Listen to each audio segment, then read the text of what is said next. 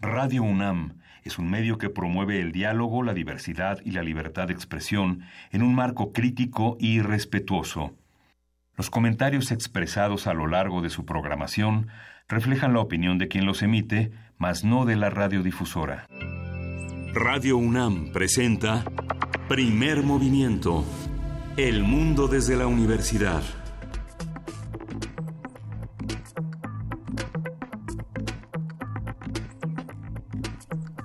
Siete de la mañana con cinco minutos. Ya al rato vamos a empezar como a las diez. ¿Cómo estás, Luisita Iglesias? Jefa de información, Juana Inés de esa. Qué felicidad escuchar tu voz en estos micrófonos. Oh, qué gusto de volverte a ver. ¿Qué, ¿Cómo te fue? ¿Cómo has visto las noticias? Te extrañamos. Todo el mundo preguntó por ti, que ya volvieras. Ya estás por acá. Ya estoy por aquí. Eh, ¿Tú qué piensas? Si yo te, si yo pienso una frase, Luisa Iglesias, con, con todo respeto. No, pues ya. Ya, ¿no? Ya, me, ya, ya, cero aguinaldo. O cero aguinaldo o este, viene una crítica constructiva, entre comillas, y todo se va a poner horrible. Es como el clásico en buena onda, con todo cariño. Ajá. Te lo digo porque te quiero. Uy, sí, hombre, sí.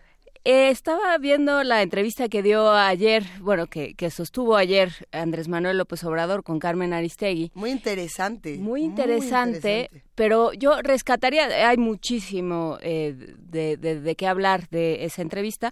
Son dos horas de, de conversación con dos personajes muy acostumbrados a hablar entre ellos y muy acostumbrados a cuestionarse y a... Um, y a hacerse frente el uno al otro. Eh, y sin embargo, hay, hay momentos que yo rescato alrededor de la hora, de la primera, el minuto sesenta y tantos de la entrevista. Sí. Eh, cuando Carmen Aristegui le presenta esta carta de la que ya hemos hablado en este espacio, eh, de, de muchos Ayer también estuvimos hablando de ella. De muchos funcionarios, entre ellos Luis Zambrano, que habló ayer en este espacio, ¿sí fue Luis? Así fue. Muy enérgico y muy, muy, enérgico. Y muy interesante también, ya lo platicaremos. Y lo que dice, lo que responde López Obrador, porque le presenta a Carmen la carta, le dice, ¿qué dices? Es, es que no conocen. No conocen el sureste. Un poco después, al hablar de la de la Guardia Nacional y se refiere Carmen a los expertos internacionales que han llamado, que han hecho llamados y han dicho, eh, pues no, uh -huh. no nos parece una buena idea, entre ellos el eh, uno de los personajes más importantes de Amnistía Internacional. Él dice no conocen al ejército mexicano. Entonces, ¿dónde está el conocimiento de este país? Porque pensamos, se ha hablado mucho de la importancia de expertos internacionales en temas de seguridad para resolver cosas en México, se ha hablado mucho de la importancia de la masa crítica que se ha construido en universidades y centros de investigación. Si la respuesta del presidente electo es, es que ellos no conocen, entonces ¿quién sí conoce? Bueno, ¿quién sí conoce y, ¿Y para cómo, qué estamos aquí? cómo se organiza la información? Yo puedo entender que a lo mejor digan es que no sabes bien cómo funciona el tema de los aeropuertos, el tema de los trenes, el tema de las guardias nacionales. Órale, va te la, te, la, te la doy por buena si es que me vas a proporcionar en este momento toda la información para entenderlo, que esa fue uh -huh. la crítica que ayer realizaba Luis Zambrano, decir, claro. puede que yo no sepa nada de este tema, pero antes de tomar una decisión tan importante para el país, tenemos todos que saber mucho sobre este tema y para ello están medios de comunicación, están por supuesto los académicos, están distintos espacios y pues sí hay un atento llamado a nuestra figura, a nuestro próximo presidente de que si dice es que no saben, oiga, pues nos queda muy poquito tiempo para que todos lo sepamos, ¿cómo se va a hacer? Sí, ¿Cómo porque se va él, a hacer? Él lo que dijo después fue eh, de una manera bastante displicente y bastante a regañantes y muy empujado por Carmen. Así es. Eh, que le decía, bueno, pero, pero se prestaría a una conversación, se prestaría a un debate, se prestaría... Sí, bueno, sí, bueno, sí, pero nunca dijo, de acuerdo, paremos la consulta. Y estudiemos el tema. Y los muchos muchos tema, temas. o eh, los muchísimos temas, además, o eh, de, démosle, pongamos en pausa la, la, el comienzo de la construcción del tren Maya, cualquier cosa. Eh, la, la, respuesta fue absolutamente eh, categórica. No se va a parar nada, ellos no conocen. Después hablamos, yo les explico. Bueno, y si, y pero si no hay después hablamos, usted nos explica, agradeceremos que nos lo explique con toda la información que es, que es necesaria para tomar decisiones como estas. No, no es una explicación de sobremesa, es una explicación que requiere de estudios mucho más profundos para todas las decisiones. Y que si bien, como bien lo decía Luis Zambrano, la decisión de Texcoco no era la, la más adecuada, eso lo decía él, no lo digo yo, no lo sostiene este programa, son opiniones que cada quien puede mantener. Eh, él decía, bueno, esa decisión del aeropuerto no era adecuada y se hicieron muchos estudios para respaldar que esa decisión no era la adecuada. No había estudios suficientes para decir que Santa Lucía sí era la adecuada.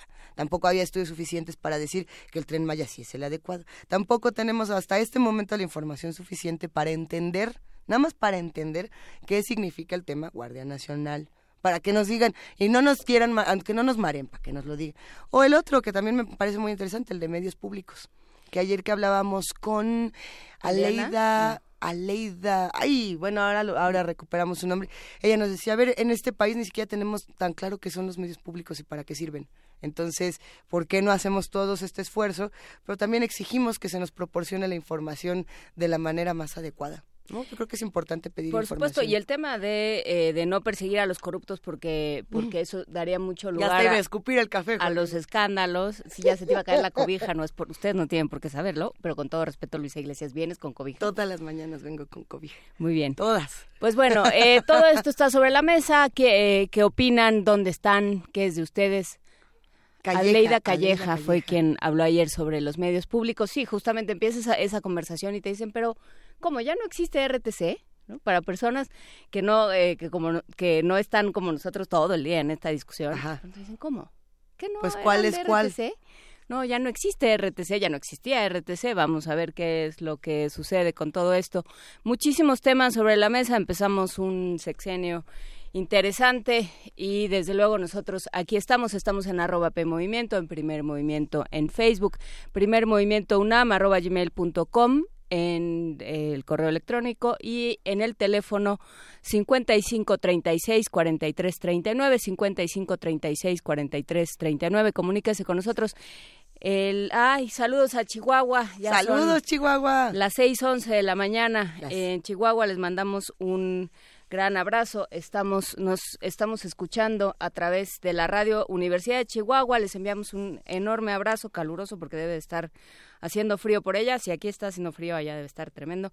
Les prestamos la cobija, ahorita se las mandamos para allá. 105.3, 106.9, 105.7. Por aquí vamos a estar hasta sus 7 de la mañana, nuestras 8 de la mañana. Por lo pronto tenemos un programa lleno de información. Vamos a hablar sobre las tortillas en nuestra sección de gastronomía. Platicaremos con Santiago Muñoz, cocinero mexicano dedicado a la investigación y promoción del maíz nativo y productos endémicos del país. Actualmente es socio y director general de Maizajo, Molino y Tortillería. Historia de México con Alfredo Ávila, investigador del Instituto de Investigaciones Históricas de la UNAM, estará hablando sobre los agiotistas en el México del siglo XIX. Vamos a ver de qué se trata este tema. En nuestra nota del día, los partidos políticos en la cuarta transformación, vamos a platicar con, la doc- con el doctor Álvaro Arreola Ayala, investigador del Instituto de Investigaciones Sociales. ¿Qué sucede en este momento con los partidos políticos? Qué emocionante. Ay. A mí me emociona mucho más escucharlo en, la- en las voces, en las voces como las de Álvaro Arreola. A ver, poesía necesaria, yo digo que sí te toca, Juana Inés. No, claro que me Te toca. extrañamos. Traemos, eh, como es el Día de Santa Cecilia, un abrazo a todos los músicos que nos rodean. Eso. Un abrazo a todas las Cecilias también que haya por ahí. Eh, sí, vamos ¿Qué a... tal? Bueno, te iba a decir yo, Cecilia Toussaint, cumple con las dos cosas, pero no, ¿verdad? Bueno, ¿La un abrazo a Cecilia poner? Toussaint en donde quiera que esté. Y sí, ¿Y qué? Vamos a hablar de Santa Cecilia y escuchar un himno de Santa Cecilia también. Excelente. Tendremos también la mesa de mundos posibles, la cumbre de Sharm Sheikh, eh, proteger la vida o sublimar la capital. Eh, conversación con el doctor Alberto Betancourt, profesor de la Facultad de Filosofía y Letras de la UNAM y coordinador del Observatorio G20 de la misma facultad. El doctor Alberto Betancourt continúa en su viaje Periplo. en Egipto. Le mandamos un abrazo. La conversación de la semana pasada la disfrutamos muchísimo. Vamos a ver qué tal se pone esta semana la conversación si logramos mantener la comunicación justamente con Alberto Betancourt. Pero por lo pronto hacemos una invitación a que se queden con nosotros, a que hagamos comunidad en el 96.1 de FM, en el 860 de AM. Y si usted esta mañana se siente como como perdido en el supermercado, como que se perdió en el super, no se preocupe, ya llegó The Clash con Lost in the Supermarket.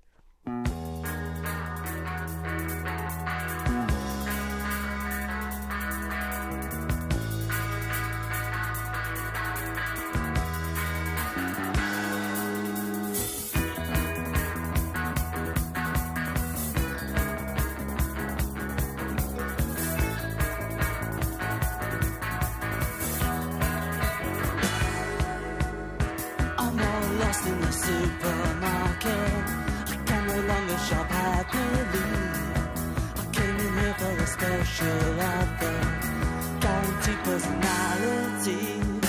I wasn't born so much as I fell out. Nobody seemed to notice me.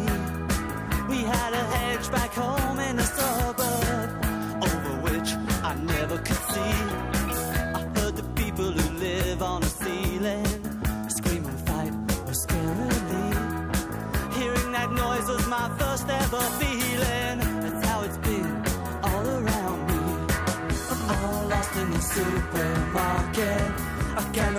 shop.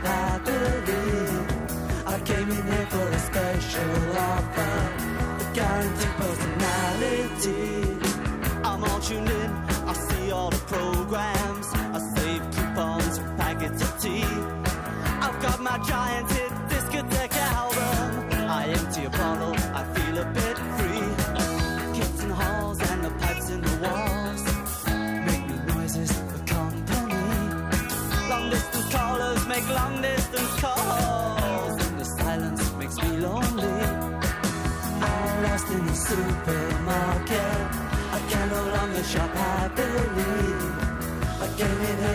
special offer, a guaranteed personality.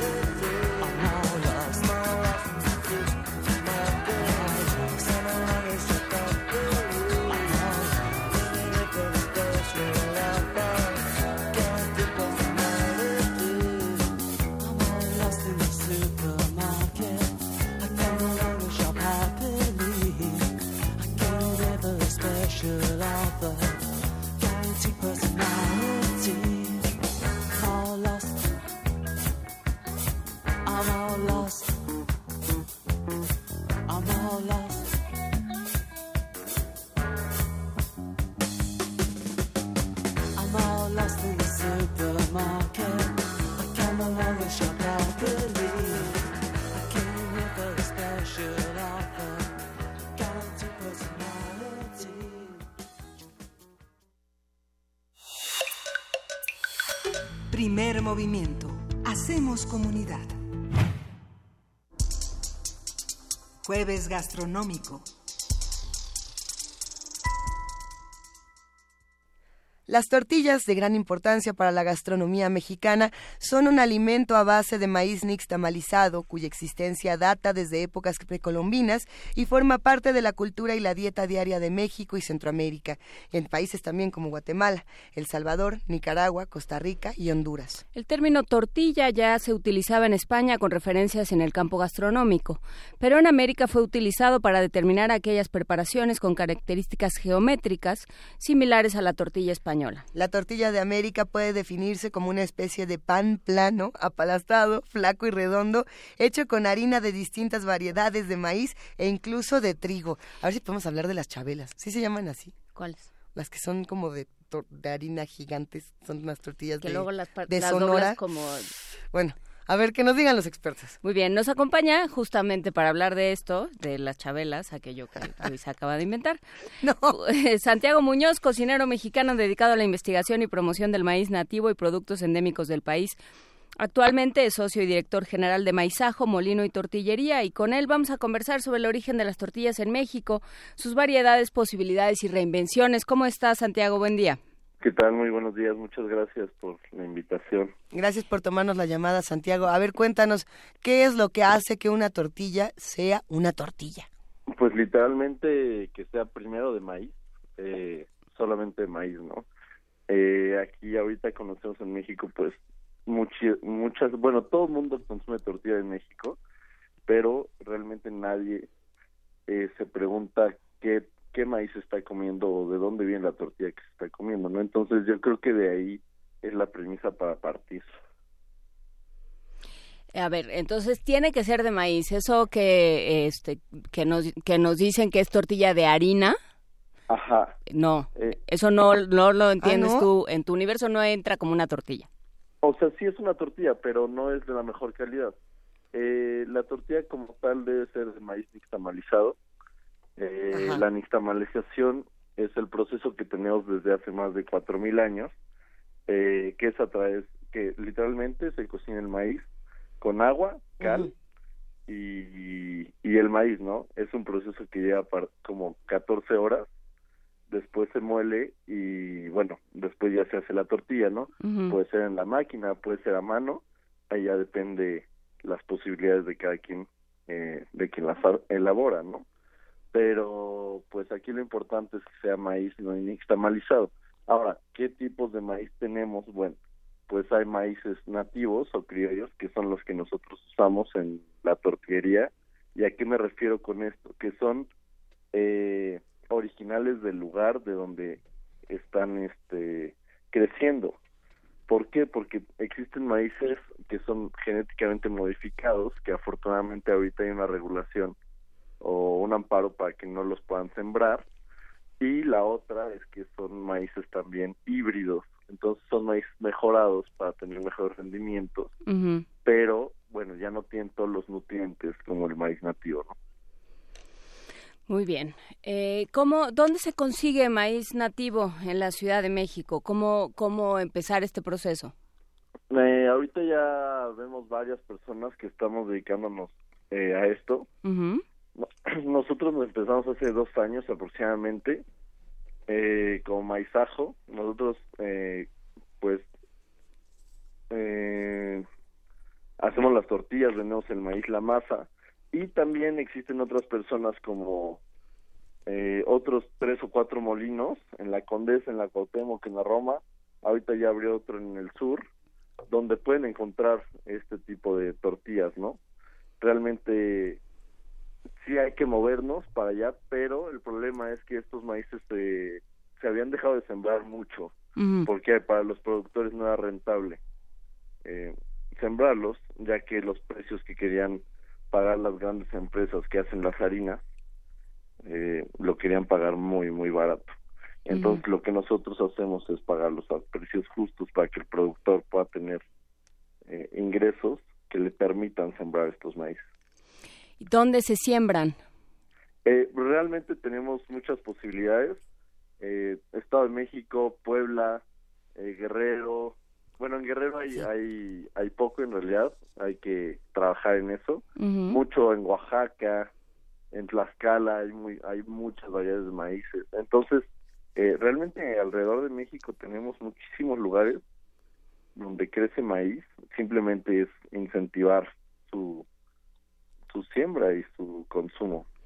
¿Hay, ¿Hay alguna diferencia, digamos, cuando hablamos de, de, sabores, pensando, por ejemplo, en la gran diversidad y la riqueza que tenemos de maíces en nuestro país? Eh, si tú tomaras, digamos, una tortilla de un maíz y una de otro, podrías decir, esta viene de tal lugar, este maíz sabe esta otra cosa, para ir identificando a lo mejor a qué no saben eh, las distintas eh, técnicas, etcétera. Claro, claro que sí cambia el sabor.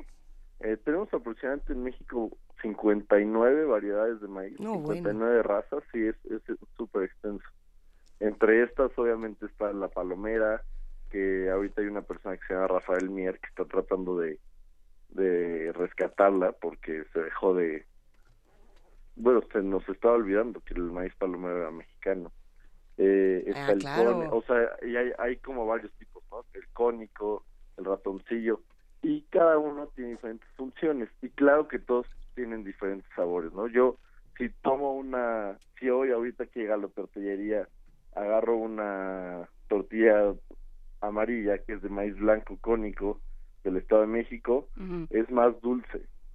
Y si pruebo la roja, que es roja porque el maíz es rojo, no tiene colorante, eh, es un poco como, tiene un sabor un poco más a tierra, como ahumada.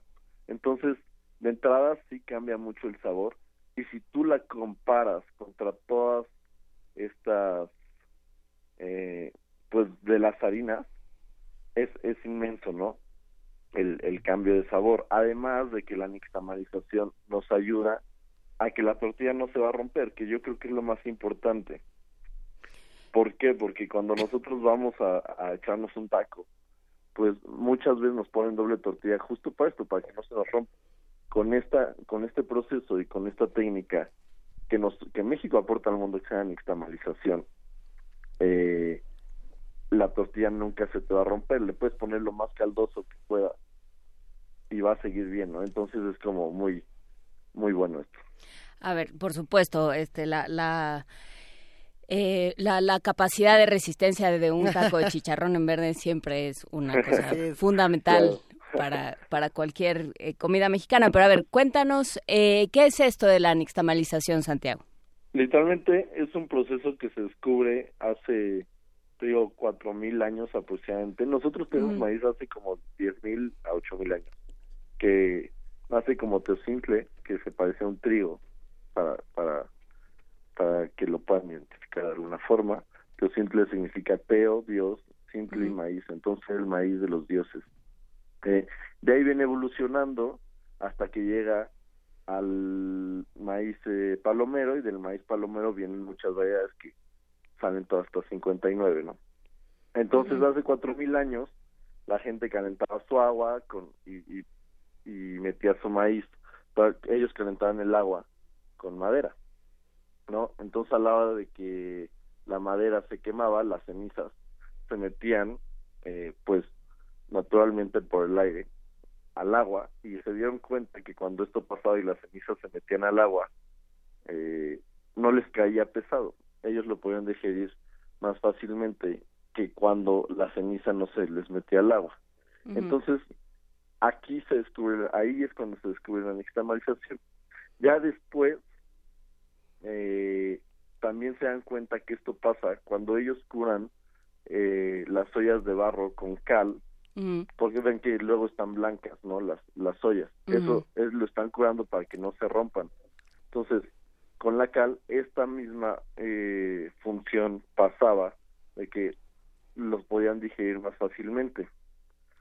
Entonces, literalmente la nixtamalización se descubre por, por coincidencia, ¿no? Ya después, eh, pues eh, ven que era con cal cuando pasaba esto y después ya se le agregaba la cal, ¿no? Entonces lo que hacemos actualmente, y bueno, nosotros aquí en la Ciudad de México, pero si tú sales de la ciudad, en cualquier, en cualquier lugar, casi casi en Hidalgo, en Puebla, a una hora de aquí, todo el mundo lo hace en Teotihuacán, todo el mundo tiene tortilla nixtamalizada en su casa, ¿no? De que producen en sus casas, ellos, las señoras, las familias hacen sus tortillas literalmente y es increíble. Entonces la nixtamalización nos va, nos va a servir para tres cosas.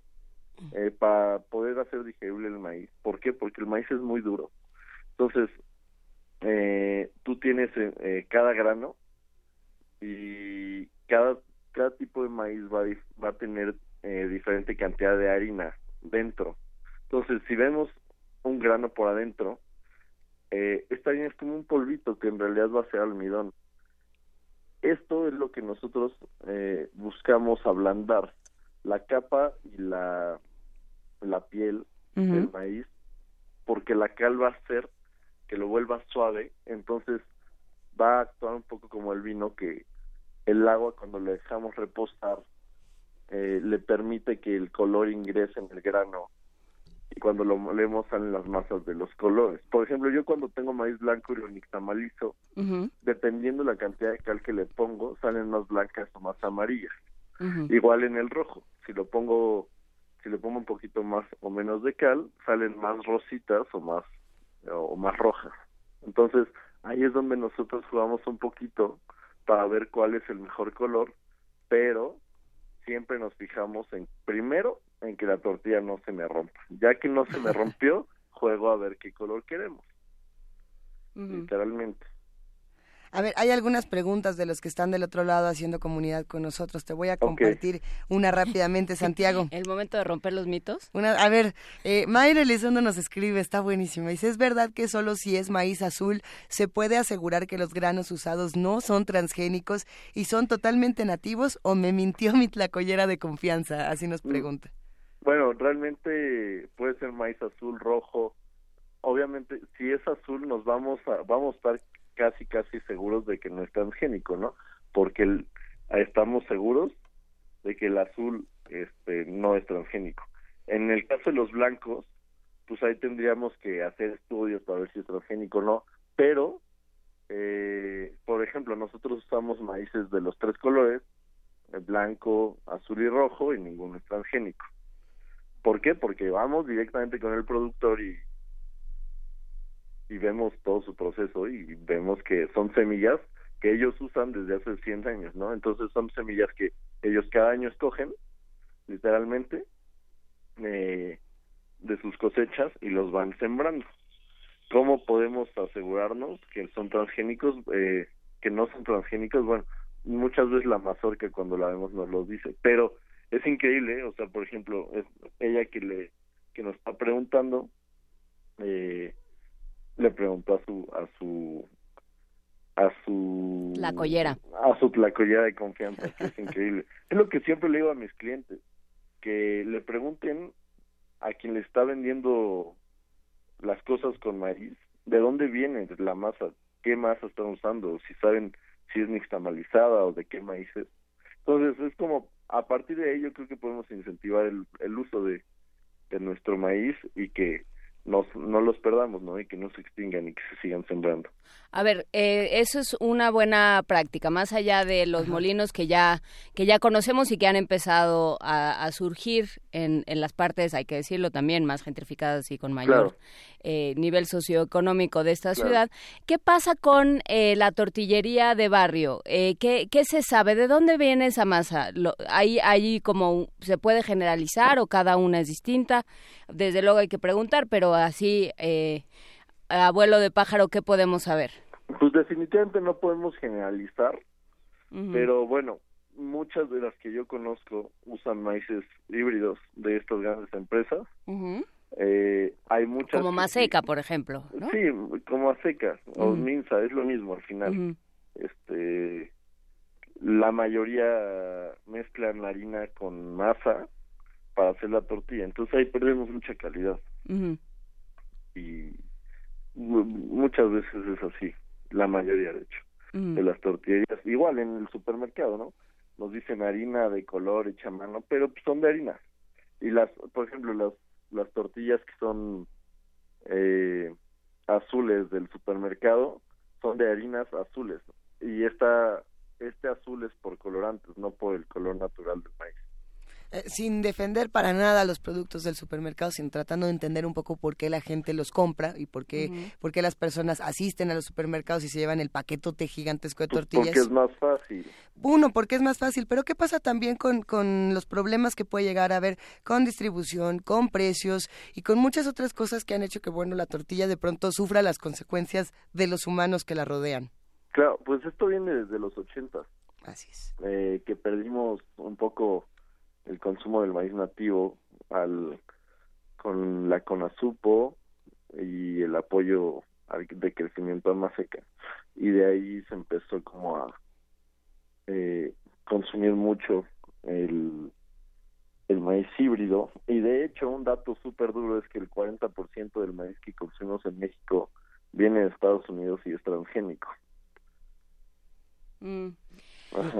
Ok, ok. Y, y este maíz, o sea, ya ahorita hay estudios que dicen que los, los químicos que se usan para crecer el maíz provocan cáncer. O sea, ya está hecho un estudio que contienen contienen sustancias cancerígenas. Todas las, o sea, todas las harinas de estas de, de que, que están en el mercado.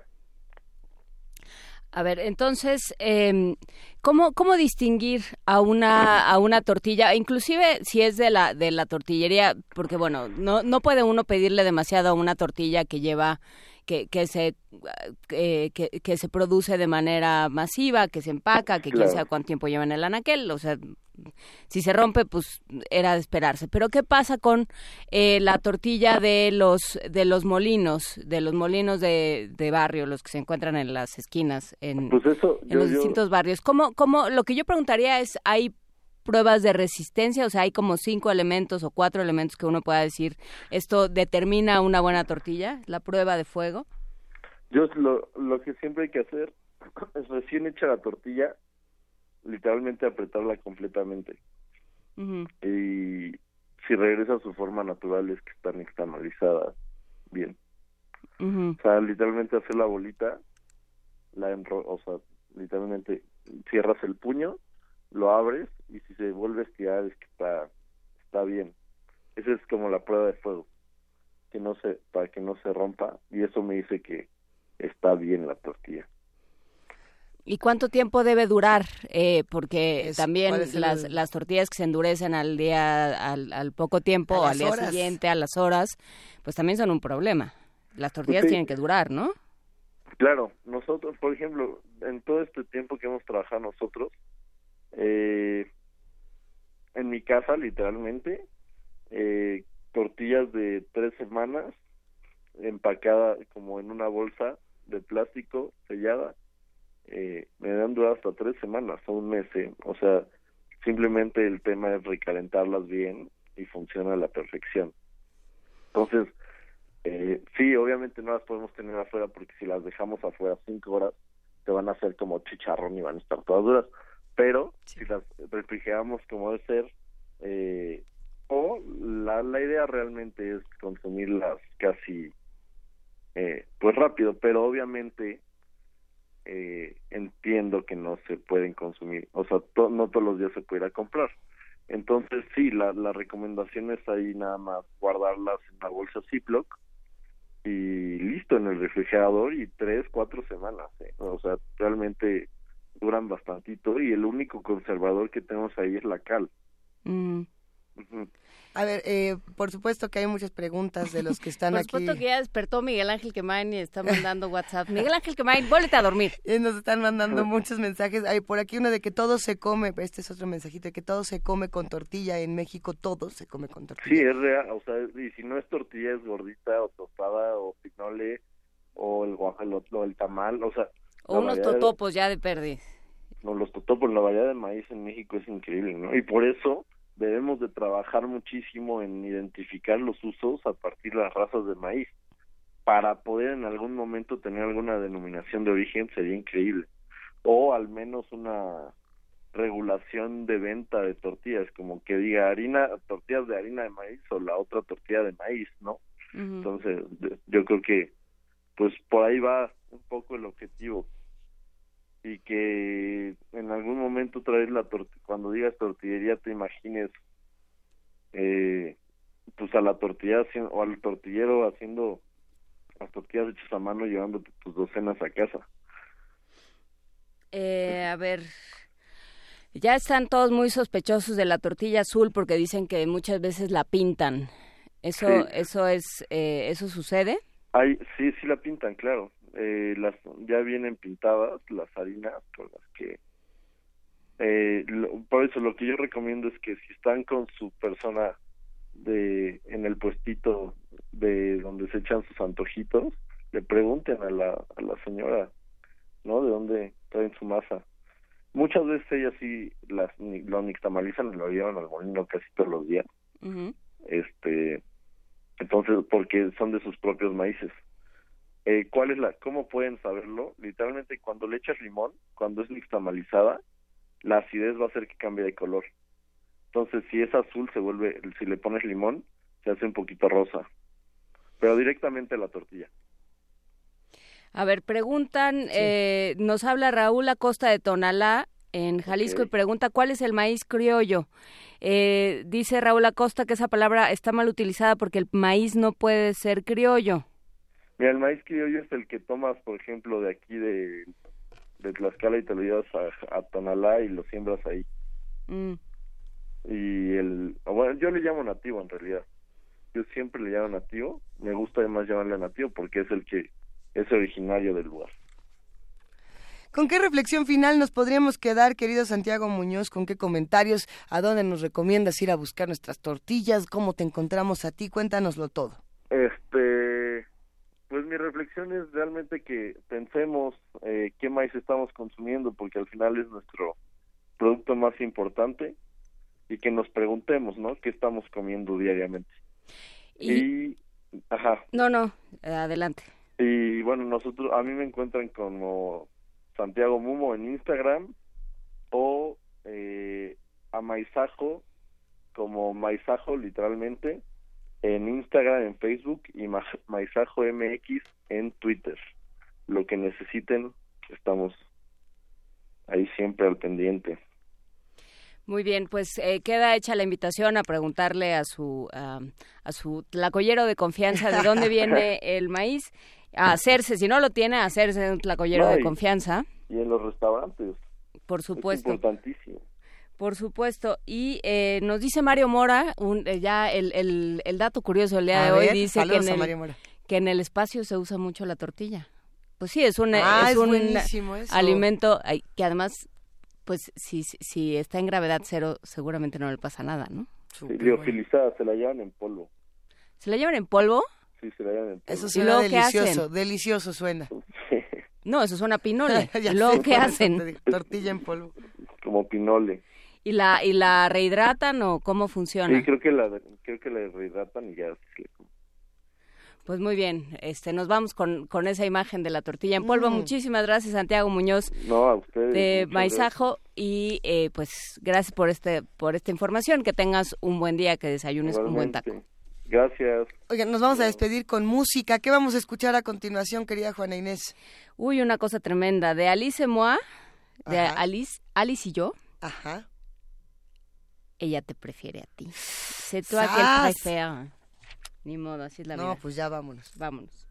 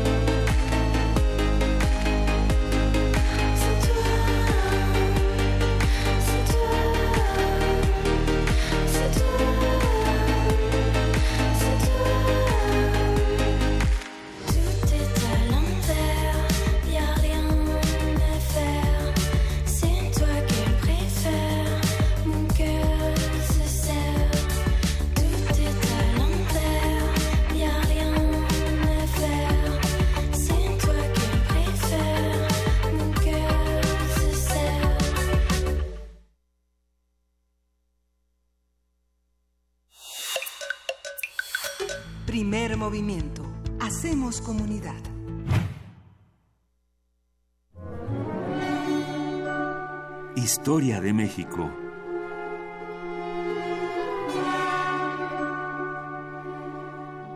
Buenos días, Alfredo Ávila, ¿cómo estás? Hola, buenos días, ¿cómo están ustedes? Yo veo que a Luisa cu- cubierta con su cobertor que se trajo de la casa. Tú estás demasiado fresco, querido Alfredo Ávila, verdaderamente. Nos da muchísimo gusto que nos acompañes esta mañana en la cabina. Cuéntanos un poco de qué vamos a hablar. Pues va- quiero seguir con el tema que empezamos a abordar la semana pasada. Sí. Y lo que vimos la Ah, semana bueno. pasada fueron eh, eh, sistemas de crédito en la época colonial. Eh, re- Sí. Recuerdan ustedes que eh, se ha discutido hace ya un par de semanas el tema de las comisiones de los bancos y todas estas cosas. Y bueno, este quiero hablar un poco de, de- de- de historia del crédito, no historia de la banca, pero historia del- de los sistemas de crédito en México. La tanda, ¿De la que? la tanda. La tan- tanda la puede tanda, entrar, por supuesto, supuesto. La tanda y, y mecanismos informales. Por eso, por eso señalé hace ocho días y, voy a insistir en este tema acerca de mecanismos informales de crédito desde el agiotista, el, el- pequeño prestamista, el tendero, que eh, por supuesto eh, satisface una necesidad de la comunidad, del barrio, del pueblo, pero que también genera un montón de eh, problemas y de suspicacias y de enojos. Hay un episodio que cuenta Eric Van Jong en el libro fantástico de Other Rebellion Sí. sobre la guerra de independencia en Atlacomulco en 1810 cuando una familia de españoles es descuartizada en ese pueblo, realmente descuartizada. Y, y, y claro, cuando, cuando se hacen las investigaciones resulta que eh, era tendero, hacía préstamos. Y, eh, y fue asesinado en un momento en el que Miguel Hidalgo y la persecución de Gachupines les permitió o le dio alguna legitimidad a la gente de Atlacomulco para, para cometer este acto. Y lo interesante acá es que efectivamente hay un montón de odio contra este hombre, lo odiaban desde hacía mucho tiempo, los testimonios indican eso, pero también es verdad que él llevaba cerca de 30 años en Atlacomulco y nunca había pasado nada. Y la gente seguía yendo a pedirle dinero prestado y seguía eh, eh, y, se lo pagaba y le pagaba intereses y, y le volvían a pedir prestado. Es decir, satisfacen también una, una necesidad eh, de la economía local y del consumo local. Ahora, ¿qué pasa con los otros grandes eh, prestamistas? Nos referimos en concreto al Consulado de Comerciantes, que como mencioné, la Iglesia o, o las capellanías de obras pías no son las principales prestamistas. El principal prestamista es el Consulado de Comerciantes. Y luego están eh, eh, estas capellanías. Bueno, esto se desarticula con la independencia. Eh, el- las- los préstamos que hace la Iglesia se desarticulan con un decreto de 1804 eh, del rey de España en el que exige a, eh, a la Iglesia de, de sus dominios americanos que le manden todo el dinero que tienen. Y entonces la iglesia en Nueva España, como ustedes saben, no tiene el dinero en efectivo porque lo ha prestado a pequeños rancheros, hacendados, pequeños productores, y lo que tiene que hacer es empezar a cobrarles a, a estos.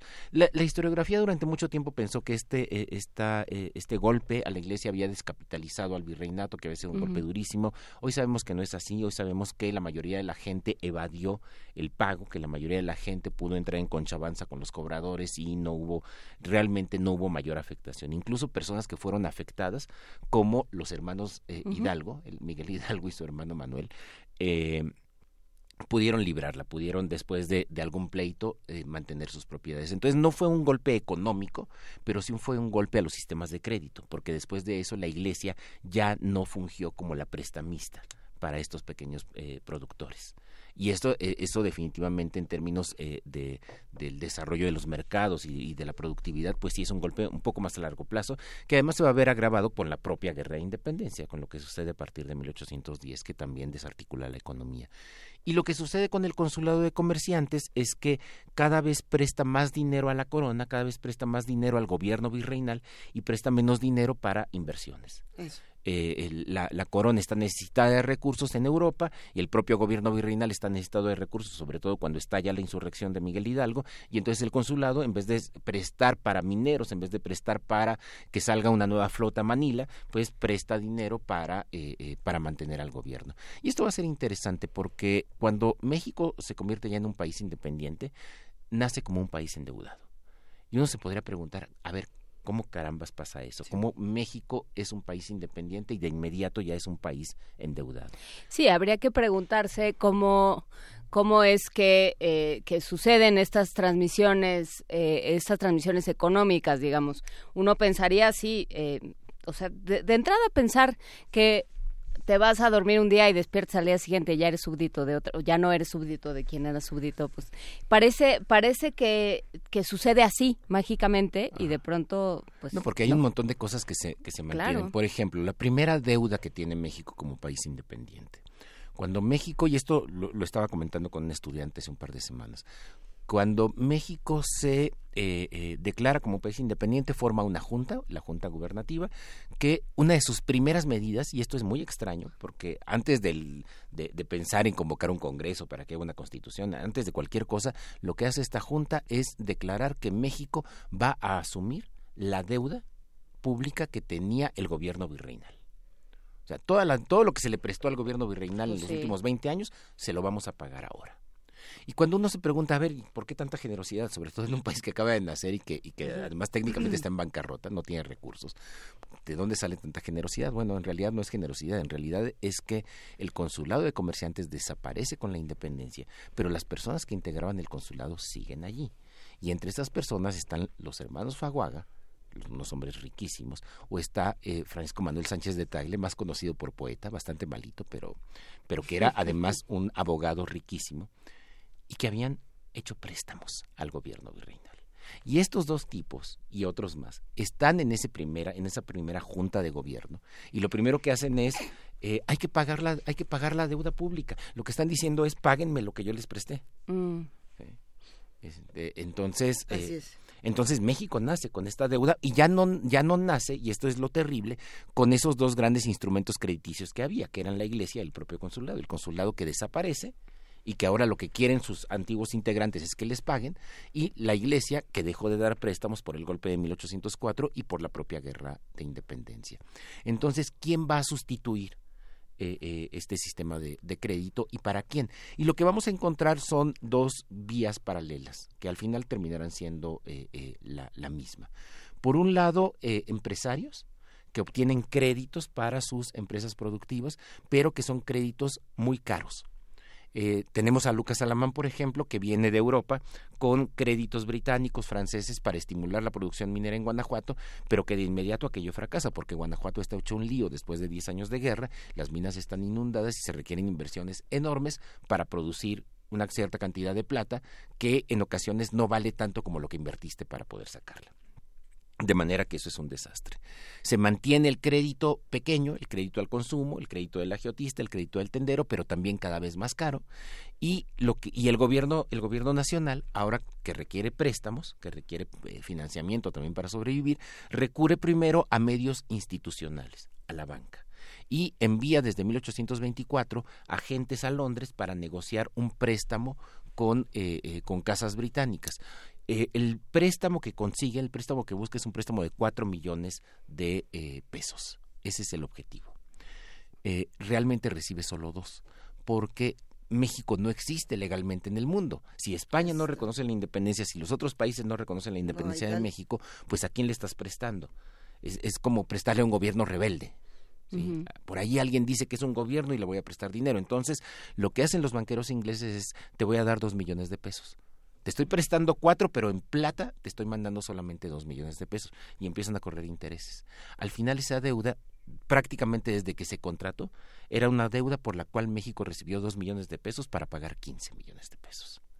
Por supuesto, al año siguiente, hacia 1825, 1826, cuando México tuvo que empezar a pagar los primeros réditos, no pudo hacerlo. Claro. Y de inmediato perdió todo el crédito en Europa. Entonces, eh, esto es muy curioso. Esta primera deuda externa de México acaba con la posibilidad de que México pueda contratar deuda externa en los siguientes A años. ver, nada más para entender algo. En México, eh, ¿las autoridades están conscientes de que no se iban a poder pagar estos 15 millones? Están más o, o, o menos había una fantasía de sí la vamos a Ah, poder hay, hay pagar una no fantasía porque hay muchos eh, eh, estudios, particularmente hacia, no, hacia diciembre de 1821, pero luego todavía hay otros que eh, de Tadeo Ortiz de Ayala, que es uno de los más importantes economistas de la época, que eh, señalan que México como virreinato administraba cada año alrededor de 15 millones de pesos. Es decir, dinero que entra Sí. por el pago de impuestos, de impuestos mineros, diezmos y tal, y que de esos 15 millones de pesos todo- se, se alimenta la administración de Nueva España, pero además se alimenta la administración de Cuba, la administración de Venezuela, la administración de Centroamérica. Los, hay que recordar que México era tan rico que proporcionaba dinero a los gobiernos eh, eh, virreinales o coloniales de estos, de estos lugares. Y también mandaba dinero a España, y cada vez mandaba más dinero a España. Entonces, lógicamente, en principio, la economía de la Nueva España, ahora de México, estaría en las mismas condiciones. Con lo que no contaban es que aquella economía dependía de los privilegios que la corona otorgaba al consulado, de los préstamos que el consulado hacía para beneficiarse de esos privilegios y del crédito eclesiástico. Si ya no tienes crédito eclesiástico, si no tienes consulado, y si además tu planta productiva, como la de Guanajuato, está tan fregada después de 10 años de guerra, pues obviamente no vas a tener eso. Entonces está hoy un poco la ilusión de si vamos a estar recaudando de impuestos, a lo mejor no 15, pero 10 millones de pesos al año, y en realidad México estaba recaudando cada año alrededor de un millón, un millón cuatrocientos mil pesos de impuestos. Entonces, por supuesto, no pudieron pagarlo. Y lo que sucedió, y sucedió tan pronto como en 1828, cuando Vicente Guerrero llega a la presidencia de México, es que el gobierno se dejó caer en manos de grandes prestamistas, de Mm. agiotistas ¿Con ¿El Banco Mundial de ese momento? el Banco Mundial de ese momento. Son agiotistas que son empresarios, Ajá. son grandes empresarios de la Nueva España que se dan cuenta de que ya no es tan fácil invertir su dinero en minas o en haciendas. Eh, el precio del maíz ha estado bajando durante todo ese tiempo, de manera que ya no es tan productivo invertir en, en grandes haciendas maiceras. Y lo que encuentran es un negocio con el gobierno. Te presto dinero a cambio de intereses elevadísimos. Y los intereses elevadísimos son efectivamente intereses elevadísimos. Estamos hablando de préstamos de 400 ¿Qué es mil lo que pesos. estaban haciendo los Medici en Florencia, digamos? Sí, pero de manera mucho más regulada, porque sí hay normas. En México no había normas eh, eh, en ese momento. Y entonces tienes préstamos que pueden ser de 400 mil pesos por los cuales el gobierno tendrá que pagar un millón de pesos. Así, de, de simple, con- además con intereses que son realmente eh, eh, enormes. Y el gobierno tiene que, hacer, tiene que aceptarlos porque no tiene otra fuente de ingresos. Y estos agiotistas hacen esos préstamos tan caros porque saben que hay pocas posibilidades de que se les pague, de que regrese el dinero y en realidad lo que están haciendo es hacer estos préstamos para recibir después una renta y para recibir también privilegios. Eso. Porque cuando el gobierno no puede pagar, entonces los agiotistas llegan a un acuerdo con los gobiernos y, y le dicen, a ver, maestro, entonces dame las aduanas, el control de las aduanas de Veracruz. Y tienen el control de las aduanas de Veracruz. O dame el monopolio de la producción del algodón. Evita que entre algodón extranjero. Y Mm. luego cuando, cuando evitas que entre algodón extranjero y solo es el algodón mexicano y que no alcanza para todo el país, entonces vas con el gobierno y le dices, oye, dame un privilegio para importar algodón extranjero, más barato que el mexicano. Y entonces estos empresarios terminan viviendo Claro. no, no, no del pago que van a recibir, porque nunca van a recibir su pago, cada gobierno está peor que el anterior, De sino de los réditos y de los privilegios La que están renta. obteniendo eh, por, estos, por estos préstamos, que son privilegios que en realidad le están dando mucho dinero y que además están volviendo todavía más pobre al gobierno federal, porque el gobierno federal se está quedando sin el ingreso de las aduanas de la Garita de México o, o- o del- o de la aduana de Veracruz y por lo tanto tiene necesidad de volver a, a pedir préstamos. Esto empieza de manera muy clara con el gobierno de Vicente Guerrero, pero se va a mantener con gobiernos de todo color. Y cada, cada gobernante tiene además a sus agiotistas favoritos. Mm. Sí, Santana tiene un grupo de agiotistas, Anastasio Bustamante tiene otro grupo de agiotistas, Valentín Gómez Farías también. Eh, nadie, nadie se escapa. Entonces esta idea, eh, Buenísimo. no sé si te puedas quedar unos minutos más para la siguiente hora. Sí. Eh, Alfredo, se te ve muy apurado, se te ve que vas a una reunión con el subsecretario o algo así. Por supuesto. sí, sí, sí. De- con el equipo de transición. El equipo de transición. Ya, ya los pobres subsecretarios ya, ya- nadie ya les pela, ya nadie les va a pedir cuentas, ya nada, ya viven felices. En fin.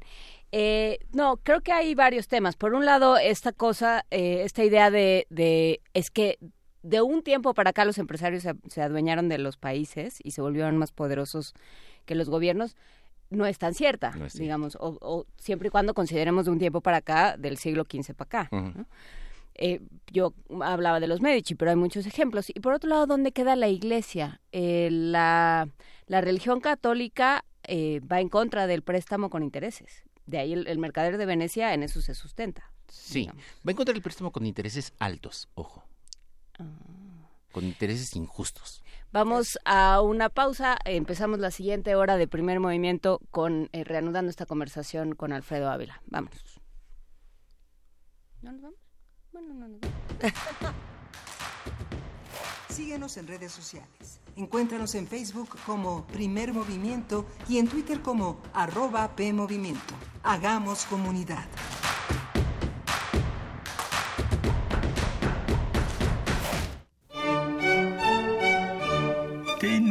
La fusión exquisita para ti. Dos esencias finamente mezcladas que al entrar en contacto con tu ser te harán bailar. Diáspora de la danza. La música a través del cuerpo. Acompaña a Juan Arturo Brennan de lunes a viernes a las 6.40 de la mañana y a las 15 horas por el 96.1 de FM. Radio UNAM. Experiencia sonora.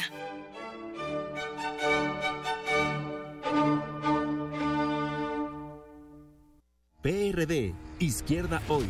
Somos la izquierda que se identifica con las y los jóvenes, convencidos de lo que creemos, porque cuando dicen desigualdad, reclamamos igualdad. Cuando dicen jerarquía, reivindicamos la equidad. Cuando imponen control, decimos respeto a la diversidad. Y cuando hay abusos, exigimos nuestros derechos, los de todas y todos, sin distinciones. Estas son nuestras causas, es la actitud con la que vivimos. Hoy es nuestro tiempo y estamos seguros de una cosa. Somos la izquierda de hoy. Vagar en un callejón de angustia donde no hay ni un rincón para aplacar su hambre de vida. En sus lunes de teatro, Radio UNAM te invita a ver la historia de un empleado de gobierno que cada seis años debe resguardar una historia cíclica y repetitiva en la puesta en escena Yugular de Medrano Treviño. Unipersonal con Rosendo Gaspel.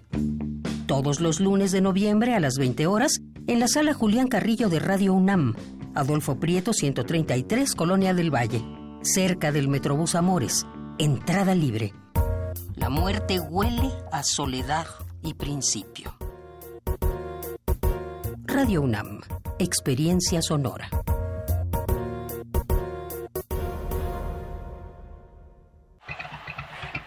Mm, nada como caminar por las calles y percibir la otra ciudad. Esa alternativa escondida entre el bullicio y el asfalto. Se parte de Escaparate 961, La revista cultural que te ofrece las otras opciones. viernes a las 15:15 por el 96.1 de FM. Radio UNAM, experiencia sonora.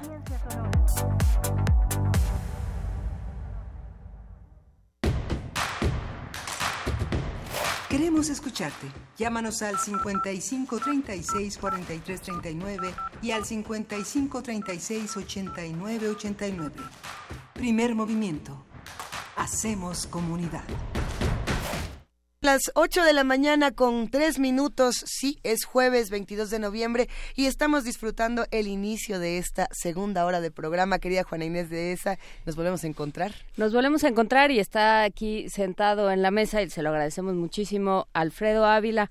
Y justo durante Explotó el corte, nuestro cerebro. eh, durante eh, cuando estábamos fuera del aire, además de que ustedes se metieron en una discusión extraña sobre las estrellas marianas que no no seguí, pero que no vamos a tener en este momento. eh, hablábamos de el poder económico y el poder político. Eh, ¿De qué manera se trenzan desde el desde el inicio del México independiente? Antes, desde luego, pero pero en este en esta conversación estamos hablando a, partir del México independiente. ¿Qué es lo que sucede, Alfredo? Pues mira, lo que algo que, que me parece muy importante señalar de esta relación es que también se trata de una relación que se da eh, eh, de beneficio mutuo y, y- y también por alguna necesidad. ¿A qué voy? A que eh, efectivamente se termina siendo una cosa complicadísima, los gobiernos terminan vendiendo buena parte de sus ingresos y, y terminan perdiendo sus prerrogativas institucionales y como Estado en manos de, de empresarios. Es decir, en lugar de ir a cobrar directamente los impuestos a la aduana, se lo estás dejando a un grupo de empresarios que seguramente está cobrando más de lo que te está, de lo que te está reportando. Eh, pero también hay un hay un beneficio mutuo. México no tenía capacidad de financiarse y de pronto aparecen estas personas que, que lo están financiando. Podemos verlo también de, esta otra manera. Alguien que, contribu- que contribuyó a la construcción del Estado Nacional Mexicano fueron estos agiotistas. Es decir, sin estos agiotistas, la verdad es que no sabemos qué hubiera pasado con, con el país, con un país que no tenía capacidad de, de funcionar, que no tenía recursos para pagar ejército, pagar administración pública. para- Ok, de acuerdo, el, eh, el hubiera no existe, pero si no estuviera, o si en ese momento no se hubiera contado con el apoyo de los agiotistas, ¿qué, qué consecuencias ah, habría? Digamos, Pues de, de muchos tipos, y a mí la que se me ocurre en primer momento, dado el ambiente federalista de Ajá. ese primer momento, es que México no hubiera quedado como, como el país que ahora conocemos. Es decir, que, y que fue lo que pasó en Centroamérica, por ejemplo, con la Federación Centroamericana, que también fue incapaz de financiar a su gobierno federal, que no tuvo, porque no tenía los empresarios del tamaño que había en, en, en México, estos viejos empresarios que tenían fortunas incalculables heredadas de la colonia, eso no existía en Guatemala, en Centroamérica, y lo que sucede es que el país termina separándose, termina fragmentándose en pequeños, eh, en pequeños estados independientes que luego serán repúblicas independientes. No lo sé. Ese puede ser un escenario también para, para México. Pero el caso es que finalmente estos agiotistas también terminaron, terminaron financiando la construcción del Estado mexicano. Eh, con las condiciones peores.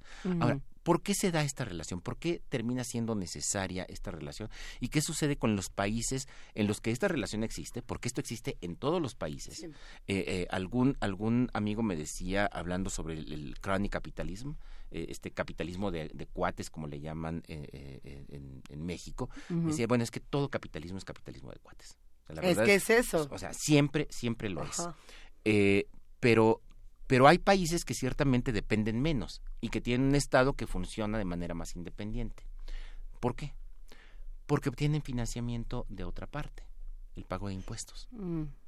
O sea, si, es- si, si tú tienes un Estado que es lo suficientemente fuerte como para ganar impuestos, para financiarse con los impuestos, o financiarse mayoritariamente con los impuestos. Ningún país se financia exclusivamente con los impuestos, pero mayoritariamente con los impuestos dependes menos de eh, eh, de estos grupos de- eh, económicos. Cuando el, cuando el Estado no puede financiarse con impuestos, por distintas razones, porque es un Estado ilegítimo, también hay que, hay que decirlo. La gente no paga impuestos si el Estado es ilegítimo, la gente no paga impuestos si el Estado no regresa esos impuestos a la gente, es decir, si tu calle sigue siendo uh, eh, más bache que calle o, o, o la seguridad pública o todas estas cosas, evitas pagar, evitas pagar impuestos. Bueno, sí cuando el Estado no tiene esa forma de, financiamiento, tiene que recurrir a estos grupos que sostengan al Estado y a su vez el Estado termina sosteniendo con privilegios y con poder político a estos grupos hasta que eventualmente terminan siendo uno mismo. Y esto sucede en México en el ya em, a- avanzado el siglo XIX en el porfiriato, en el que en el porfiriato ves a empresarios que son prestamistas, bueno, ya no prestamistas porque en el porfiriato ya hay bancos, pero ves a banqueros que al mismo tiempo son hijos de o directamente ellos son políticos. Entonces ya allí eh, eh, esto que empieza siendo dos grupos que se benefician mutuamente, que eventualmente se, se juntan, pues ya para, para cierto momento, en el caso mexicano, hacia los años 90 del siglo XIX, ya son prácticamente el mismo grupo. Y lo hemos visto también en el caso del México más contemporáneo. No, bueno, decir, a nivel local es, es eh, muy evidente. a nivel local es muy evidente, pero también lo, lo hemos visto a nivel nacional. Es decir, tenemos eh, actualmente un grupo de políticos, digamos en los últimos 20 o 30 años tenemos grupos de políticos que en cuanto dejan el cargo terminan siendo miembros del consejo de eh, eh, eh, empresarial de algún banco o de alguna empresa poderosa. Es decir, ya es- eh, terminaron siendo un solo grupo, ya no son dos grupos separados que se benefician mutuamente, pero que finalmente son separados, ¿no? Ahora terminan siendo uno, uno solo. Es un proceso que yo diría que es un proceso natural, pero eso es una cosa de lo más, un historiador no debería decir esas cosas. ¿no? Pero no bueno, existe tal cosa como un, pro- un como un proceso, proceso natural, natural. pero, pero bueno, hay esa tendencia a, a- a que eso funcione de, de esta manera. ¿no? Necesitamos una tercera parte. Yo consideraría que, que sí sería bonito Bueno, tener quiero una llegar a, tercera. a- a los bancos y me interesa llegar Sí, eventualmente. cómo Eso, se fundaron sí, los sí, bancos, sí, sí. Eh, cómo fue, porque porque claramente eh, tú dices eh, los agiotistas terminan financiando la construcción del Estado Mexicano en las peores condiciones, este acotaste así como de, Sí. de Ajá. pasadita. ¿En qué, por qué las peores condiciones? Porque no están regulados, no hay ninguna regulación. Y segundo, porque esta falta de regulación lo que termina siendo es eh, eh, verdaderamente un proceso de, de- de voracidad tremendo. Es decir, terminan financiando a cambio de unos intereses que son verdaderamente leoninos, pero lo más importante, lo- el tema económico eh, eh, se cuece aparte, pero también a, eh, eh, a cambio de prebendas y a cambio de privilegios que terminan debilitando al Estado. No sé por qué, Andrés, ¿por qué me cerraste el micrófono? ¿Qué te hice? Es No, que- está buenísimo este Pues, tema. termina, ter- el Estado termina perdiendo facultades, termina perdiendo las facultades de cobro de impuestos, nada, nada más y nada menos, por ejemplo. Entonces, por eso, por eso Ay, es un costo muy, muy, muy alto, ¿no? Si te parece bien, el próximo jueves retomamos este tema. El próximo jueves estaremos en la Feria Internacional del Libro del Palacio de Guadalajara. Del Palacio de Guadalajara. Ese es el de Mérida. Vamos a estar en la FIL Guadalajara. Y tú también vas a estar por allá, pero Yo vas voy a estar estar por antes. allá, sí, sí, sí. El jueves, el jueves ya estará acá, entonces sí. Será por teléfono. Será por teléfono. Pero de todas maneras yo creo que te vamos a buscar para... Sí, por Pero supuesto. también estarás presentando libros. También- te buscamos por También andaré por allá, sí. Excelente.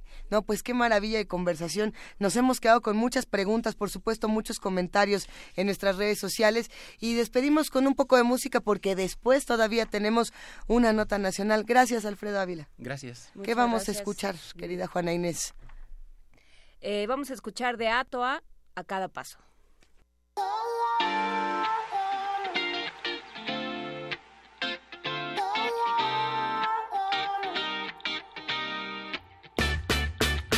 A cada passo, a cada passo, penso no que faço. Estou a um passo, estou a um passo e cada vez mais perto de chegar ao teu abraço. A cada passo, a cada passo, olho para trás e penso no que faço. Yeah, yeah, yeah. Passo a passo, traço o trilho que constrói o meu futuro. Cada passo que dou é como luz neste escuro. Cada vez caminho mais eu escudo. Cada passo que dou é um kick ao resto do mundo. Que consome a rotina sem fome de adrenalina. Mostrar que é monotonia para o resto da vida. À espera que a sorte venha um dia. A sorte está no que eu faço e não no que eu fazia. Sei que custa ao início estar ao pé do precipício. A experiência ensinou-me que a vida é um vício. Fim do jogo e estás de volta ao início A contar todos os passos que ainda são precisos yeah. A cada passo, a cada passo Olho para trás e penso no que faço Estou a um passo, estou a um passo E cada vez mais perto de chegar teu abraço A cada passo, a cada passo Olho para trás e penso no que faço Yeah, yeah, yeah Sou professor, ditador e autor de mim próprio. Ignoro as ironias, ignoro o óbvio. Eu comando o meu rumo e é perdido nas ideias que dentro de mim procuro de onde venho, o que tenho e como cheguei aqui. Como vejo o que vejo e como viver assim. Ha, ver como a vida sorri. Quantos mais passos dou, mais perto estou de mim. E eu procuro as palavras exatas, não abstratas. Que no fim da minha imagem tu em mim retratas. Como são as rimas pacatas, tão raras e complicadas. Que tu tentas ofender, mas segues essas passadas. Ah, a cada passo, a cada passo, olho para trás e penso no que faço. Estou a um passo, estou a um passo. E cada vez mais perto de chegar ao teu abraço. A cada passo, a cada passo, olho para trás e penso no que faço.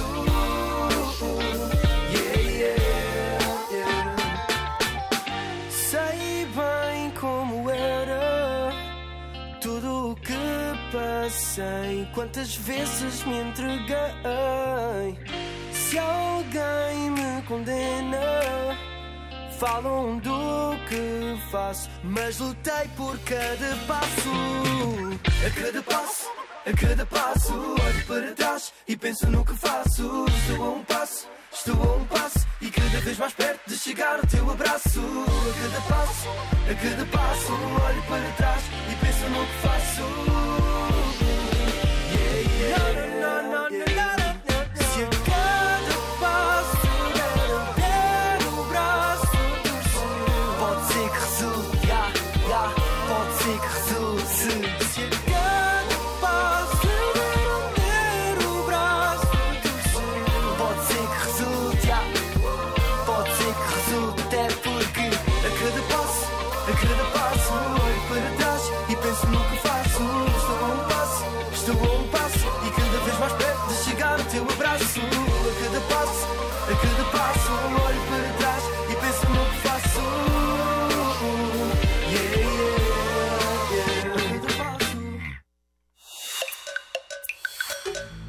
Primer movimiento. Hacemos comunidad. Nota del día.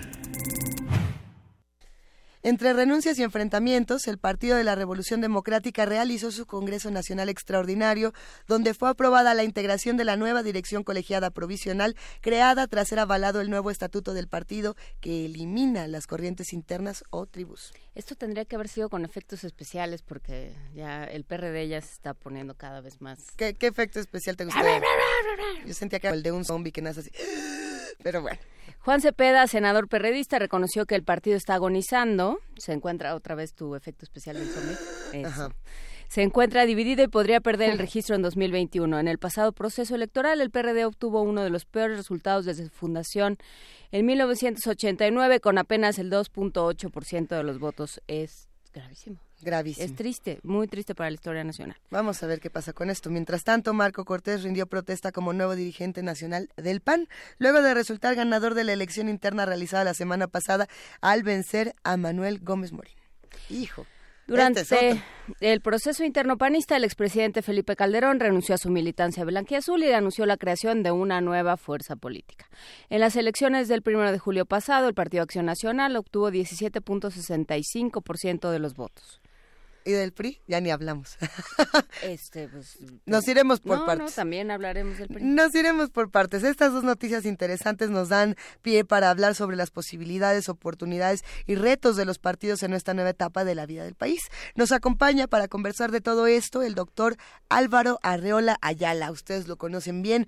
Está eh, ya como el clan de primer movimiento, es investigador del Instituto de Investigaciones Sociales. Álvaro, buenos días.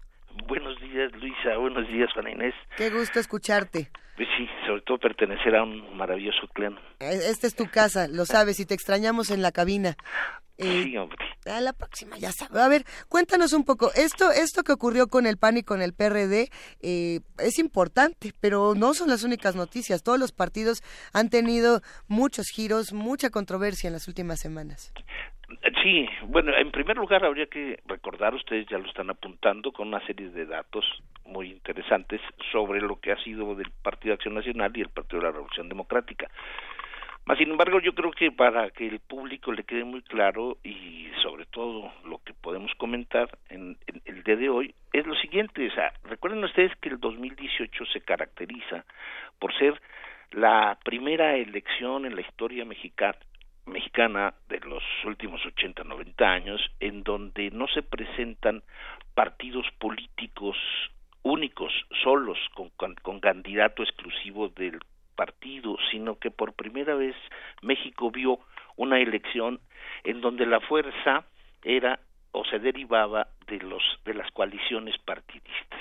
Y las coaliciones partidistas, desde mi punto de vista, simbolizaron en 2018 y están precisamente produciendo las, las consecuencias de ello, la simbolización del agotamiento de un modelo partidista, un modelo partidista que nunca nunca acabó de modernizarse, lo hemos venido reiterando en muchas ocasiones, ustedes lo recuerdan. sí. México está ausente en el escenario de la democracia mundial con un juego de partidos estable, sólido, estructurado, organizado. México nunca ha gozado de un sistema de partidos plural.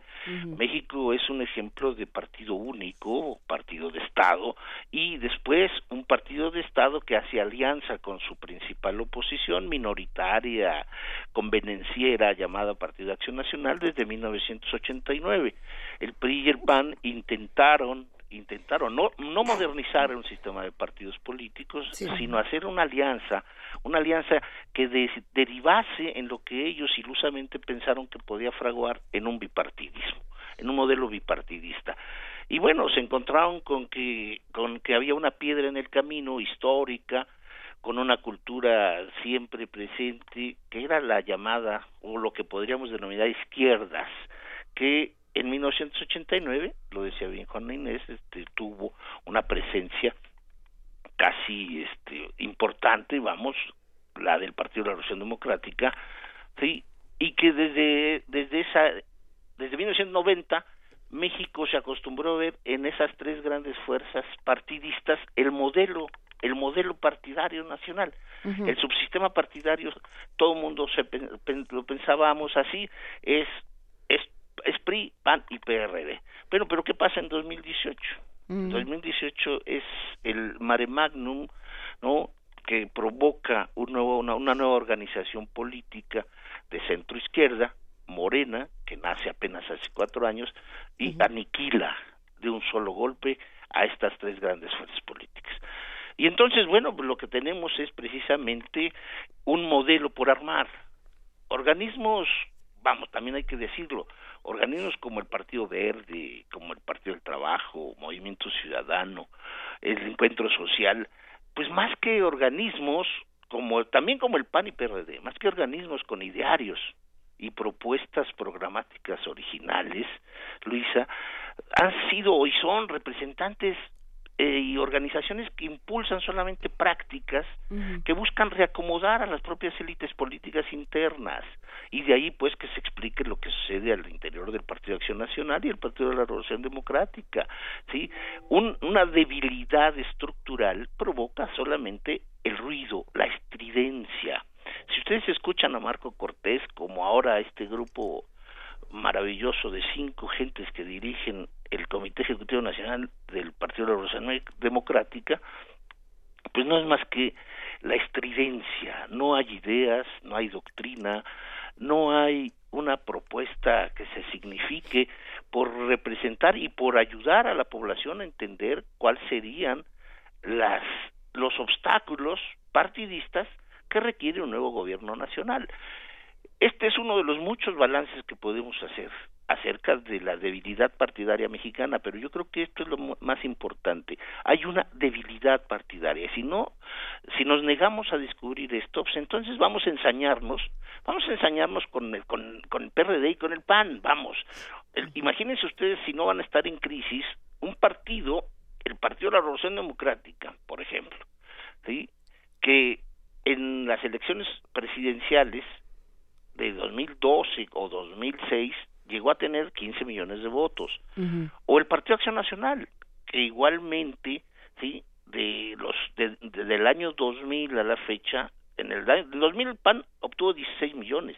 En el 2006 15 y en el 2012 12 y ahora tuvieron 9 es decir es un partido que viene a la baja sí así como el vociferante Marco Cortés dice que el, la- el gobierno nacional que obtuvo la victoria recientemente no tiene el apoyo de 60 millones de, de ciudadanos, bueno, pues en el caso de su partido, el Partido de Acción Nacional, no, no lo tiene de 81. Entonces, Esto es algo muy, muy, muy serio, muy fuerte. Creo que en México lo que se está documentando es la ausencia, ¿no? De partidos políticos, vamos, incluido hasta Morena, ¿eh? O sea, hablo también de Morena en el sentido de que a la luz de lo que sucede, hoy Morena se refugia solo tal vez en la personalidad de Jacob Polemski, sí, pero el trabajo, el trabajo del partido Morena está en la Cámara, en, la- en el Congreso y en los importantes gentes que están en el poder ejecutivo. Pero bueno, más allá de lo de Morena, yo sí quisiera quisiera señalarles una cosa. Tanto el PRD como el Partido Acción Nacional se significan hoy día por estar en el hoyo de la historia en donde podría cubrirse de tierra próximamente si no son cuidadosos, sobre todo sobre todo los panistas. Los panistas tienen una historia, una historia que en los últimos 18 años, no más que 18 años, en los últimos 28 años desperdiciaron, aniquilaron con su alianza con el PRI. Y bueno, están pagando las consecuencias. Y el PRD, bueno, es una organización que nunca, nunca ha podido superar a sus fundadores. Sus fundadores originales fueron personajes y políticos profesionales más exitosos que la propia organización y esto pues va en detrimento de una organización como el PRD. A ver, es que es que creo que em, aquí hay una hay, hay algo que apuntas que es eh, que es gravísimo. Dices el modelo partidario nacional, por lo menos hasta antes del proceso electoral de 2018 se dividía en PRI, PAN y PRD Ujú. y esto era una división casi como de eh, la América y las Chivas, digamos, era una cosa Y apúntale al Cruz Azul. y el bueno, sí, el Cruz Azul. ¿Por qué eres así? Sí, claro, pero vamos, era una cosa eh, como, como sucede con muchos partidos políticos, como sucede en Inglaterra, como sucede en Estados Unidos también, en muchos sistemas de partidos, que hay una, mm, hay una cosa como de identidad, de etos casi, ¿no? Que te identifica con un, con un instituto político, con una corriente política o con la otra. Eh, el PRD implicó una, en 1989 implicó una esperanza, digamos, para la para la, el pensamiento de izquierda mexicano, eh, así como lo como la, la, el- la fundación del PAN implicó un espacio para todos aquellos que estaban con la con ese tipo de em, de ideas. Todo esto tiene que ver con una con un etos particular. Llega el 2018 y nos dicen a- aprovechando que veníamos hablando de los Medici, pues nos dicen es que ustedes no han leído a Maquiavelo y por eso Bartlett y por eso Jacob Polewski y por eso eh, Napoleón y tantas otras cosas que sucedieron durante y, y- por eso está eh, Mid en la en, en la candidatura del PRI todas estas eh, extraños préstamos y, y, y disoluciones de fronteras que vimos eh, dónde quedamos porque porque bueno Morena tiene muy claro dónde está eh, más o menos porque tú apuntas bien Jacob Polemski es la dirigente nacional Y eso tiene una implicación. Sí, sí, sí, sí. Eh, mira, Juan Inés, lo que pasa es de que en nuestro país también tenemos que mencionarlo y esto y esto de veras son escasos los analistas en los que se preocupan por presentarnos un panorama real en términos teóricos, en términos empíricos de lo que sucede en el sistema partidario.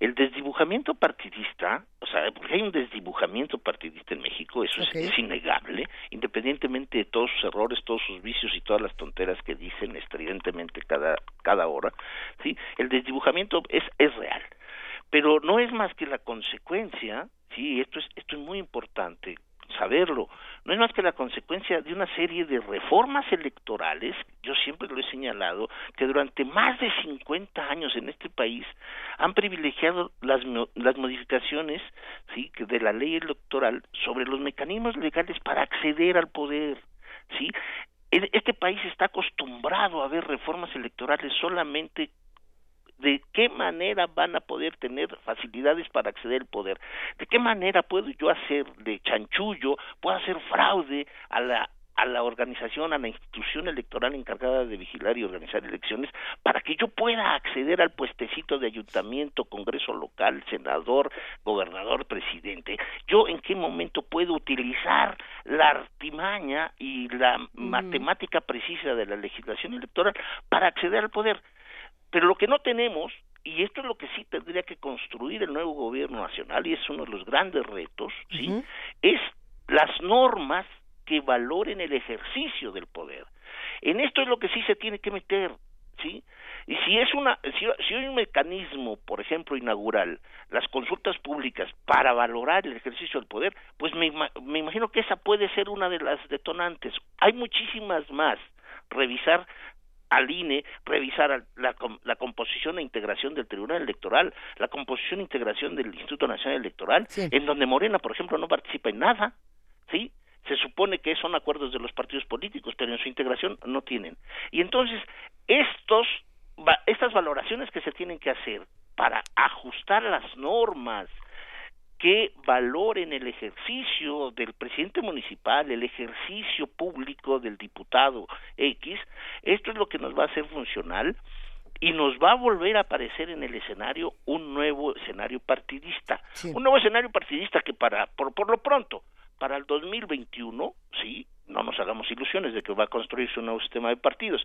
No, lo que sí tenemos que ver es de que eh, la necesidad en el desdibujamiento partidista que tenemos hoy, lo que vamos a tener son alianzas, nuevamente alianzas y coaliciones, ¿sí? Y en esos y en esas obviamente de los ocho presentes el día primero de diciembre, de los ocho partidos que van a hablar el primero de diciembre próximo, sí, estoy seguro que seis o siete de ellos van a querer estar junto con Morena para sus próximas candidaturas, lo veremos en los próximos meses en Baja California.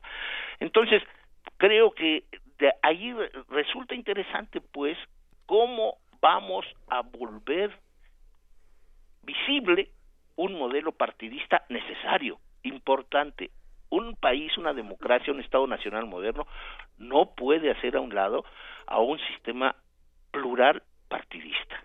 Y yo creo que otra de las cosas que deberíamos detonar y deberíamos exigir como, como académicos, como interesados en la cosa pública, es ver qué mecanismos se pueden ir haciendo para que las organizaciones regionales, las organizaciones locales, se conviertan en fuerzas políticas y que luchen y construyan desde, desde sus regiones, ¿sí?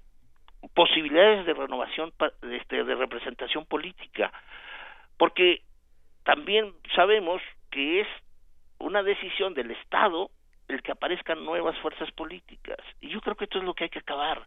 Hay que volver a un escenario en donde se le permita crecer a una organización municipal y si no quiere competir más que a nivel municipal, bueno, que sobreviva y que se le dé apoyo de todo tipo para que esa organización tarde o temprano pueda dar un paso siguiente A nivel municipal. que a nivel primero. municipal, a nivel estatal y luego a nivel nacional. Y estamos aquí en la reversa. En México desde hace 70 años se construyó un modelo partidista precisamente pensado para dar fuerza al Partido Nacional y eliminar al Partido Local. Desde que nació el PNR así fue y así nos ha ido. Entonces, no hay un sistema sólido, coherente, que impulse proyectos opositores, que defienda al gobierno nacional y, y que se enfrente con programas a ese mismo gobierno nacional y defienda sus propios programas, vamos, porque si solamente nos vamos a quedar observando y escuchando a Cepeda o a Marco Cortés diciendo que son es un infame autoritario el presidente electo y bueno, pues esa no es la oposición, eso no tiene nada que ver con los asuntos fundamentales que son las de participar en la construcción de un modelo diferente de democracia, creo yo. Eh, bueno, escuchar a Álvaro Delgado diciendo, no nos importa, por favor no hagan desfiguros el día de la toma de posesión. Y uno dice, ¿y ¿cómo? cómo? ¿Y ¿A qué dónde, estaba- estaban ustedes hace 20 años, muchachos? ¿Qué estaban haciendo hace 20 No, años? yo creo, yo, pero, pero es que eso es, precisamente eso es lo que no crecen. No, no crecen nuestros nuestros héroes patrios de, de- de- de la actual transformación. Y esto es una de las cosas que también tenemos que pensar.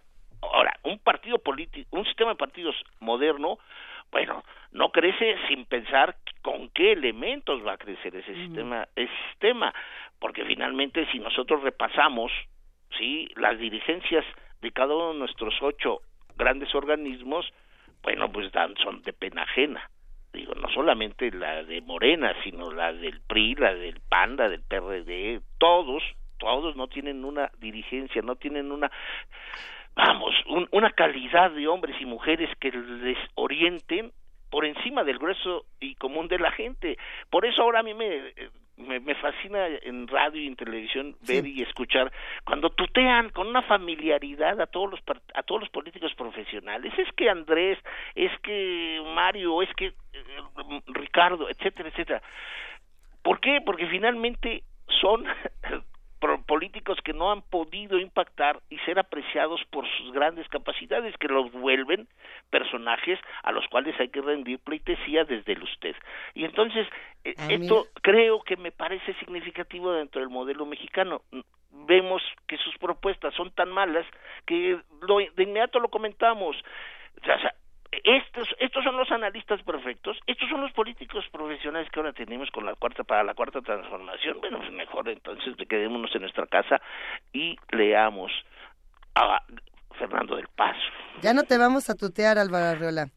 no, a mí sí Doctor Arreola, yo no soy, este- porque no soy, no soy un- más que un humilde académico. No, doctor, ¿qué, qué se necesita? Ya- Ya en serio, queridísimo Álvaro Arreola, ¿qué se necesita o qué se exige para los próximos meses de todos estos partidos? ¿Qué es lo que tendríamos nosotros como ciudadanos que pedir que tengan estos partidos? Porque no van a desaparecer. Bueno, a lo mejor algunos, pero no, no se trata de que desaparezcan, se trata de que jueguen su papel como partidos. ¿Qué se necesita?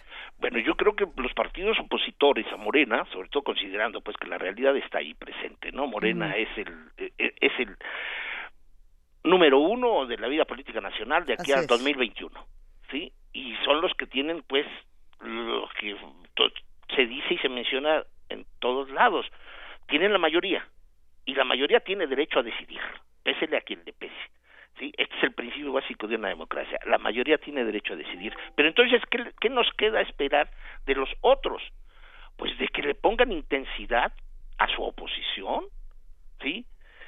Ser oposición es también modificar no solamente el escenario de la competencia, sino eh, modificar el escenario del ejercicio del poder, construirse como oposición a conveniencia es muy fácil porque esto te asegura la vida laboral y la vida política en los próximos años. Y eso es lo que menos quieren hacer los políticos profesionales sí son como aquellos madres y padres que no quieren poner límites a sus hijos y a todos le dicen que sí que sí que sí porque lo más difícil es decir no. Y en política en política precisamente también se ajusta a este principio sí limitar ponerle límites al poder nacional nuevo que inicia el primero de diciembre es construirme yo como oposición seria para decir exactamente de qué manera la competencia y la intensidad de ella tiene que diferenciarse. Sí no nada más levantar banderitas este que son convenencieras y que yo digo simple y sencillamente como lo dice eh, los panistas no queremos ser el contrapeso del gobierno autoritario pero el contrapeso, pues sean el contrapeso después del primero de diciembre y, y ilústrenos cuando es un gobierno autoritario, ¿sí? Pero no antes, ya nos están, ya se están escudando en esta voz disonante para decirnos simplemente que ahí viene el lobo, ahí viene el lobo. Y bueno, ¿y ustedes qué van a hacer para que nosotros nos protejamos del lobo? ¿Me entienden? ¿Y qué pasa, eh, ya, ya para que para que Luisa, para entrar al tema favorito de Luisa, qué hacemos con... ¿Es hablar mal del Partido Verde? o qué? Exa- O, o hablar del Partido Verde, que, que en general casi siempre es hablar mal porque no nos dan mucho tema para hablar bien. Ajá. Entonces, ¿cómo, eh, ¿cómo entender al Partido Verde en este sistema de partidos? Al Partido Verde, al PES, a Movimiento Ciudadano, que eh, sobrevive, ¿no? Epur si mueve, el Movimiento Ciudadano se mueve. Entonces, eh, ¿qué pasa con estos, eh, con la chiquillada, por utilizar también un término clásico? Pues la, la chiquillada yo, yo creo que hay que forzarla a desaparecer. ¿Cómo? Pues simplemente no modificándole los límites para existir como partidos políticos y aplicárselos definitivamente en, a nivel de estatal, sí, para que finalmente no puedan tener ninguna capacidad de representación y se vuelquen a lo que yo sí creo. Si son partidos pequeños, pues ¿por qué no hacen su trabajo en o sea, así como hay escritores municipales, pues también debe haber partidos municipales. ¿Por qué no crecen en el municipio X? Si solamente, si el Partido Verde tiene un interés especial en Chiapas, ¿por qué no nos eh, demuestra que en Chiapas es el principal organizador de la protección del medio ambiente, de la sustentabilidad, de la renovación ecológica, etcétera, etcétera, etcétera, ¿sí? Y después los mexicanos del resto de las entidades federativas diremos por qué no se aplican sus mecanismos, sus sus maneras de hacer la cosa pública en otras entidades. Yo creo que esta es una de las cosas que sí te tiene que hacer y si se quiere transformar, vamos, vamos creyendo a la cuarta transformación en el en el escenario de los partidos políticos es primero consolidar un sistema de representación plural, ¿sí?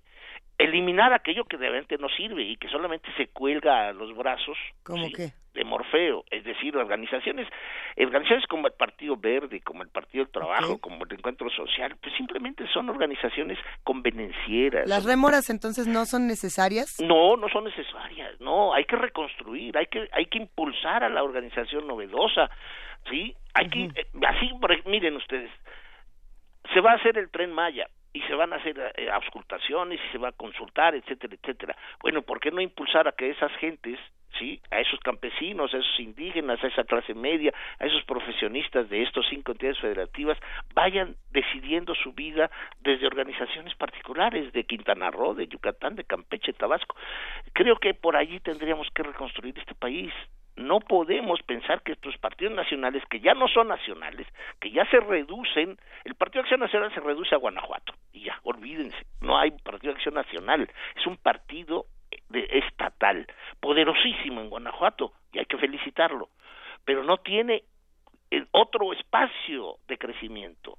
Y así, y el Partido de la Revolución Democrática, bueno, ya no existe ni en la Ciudad de México, que era su bastión.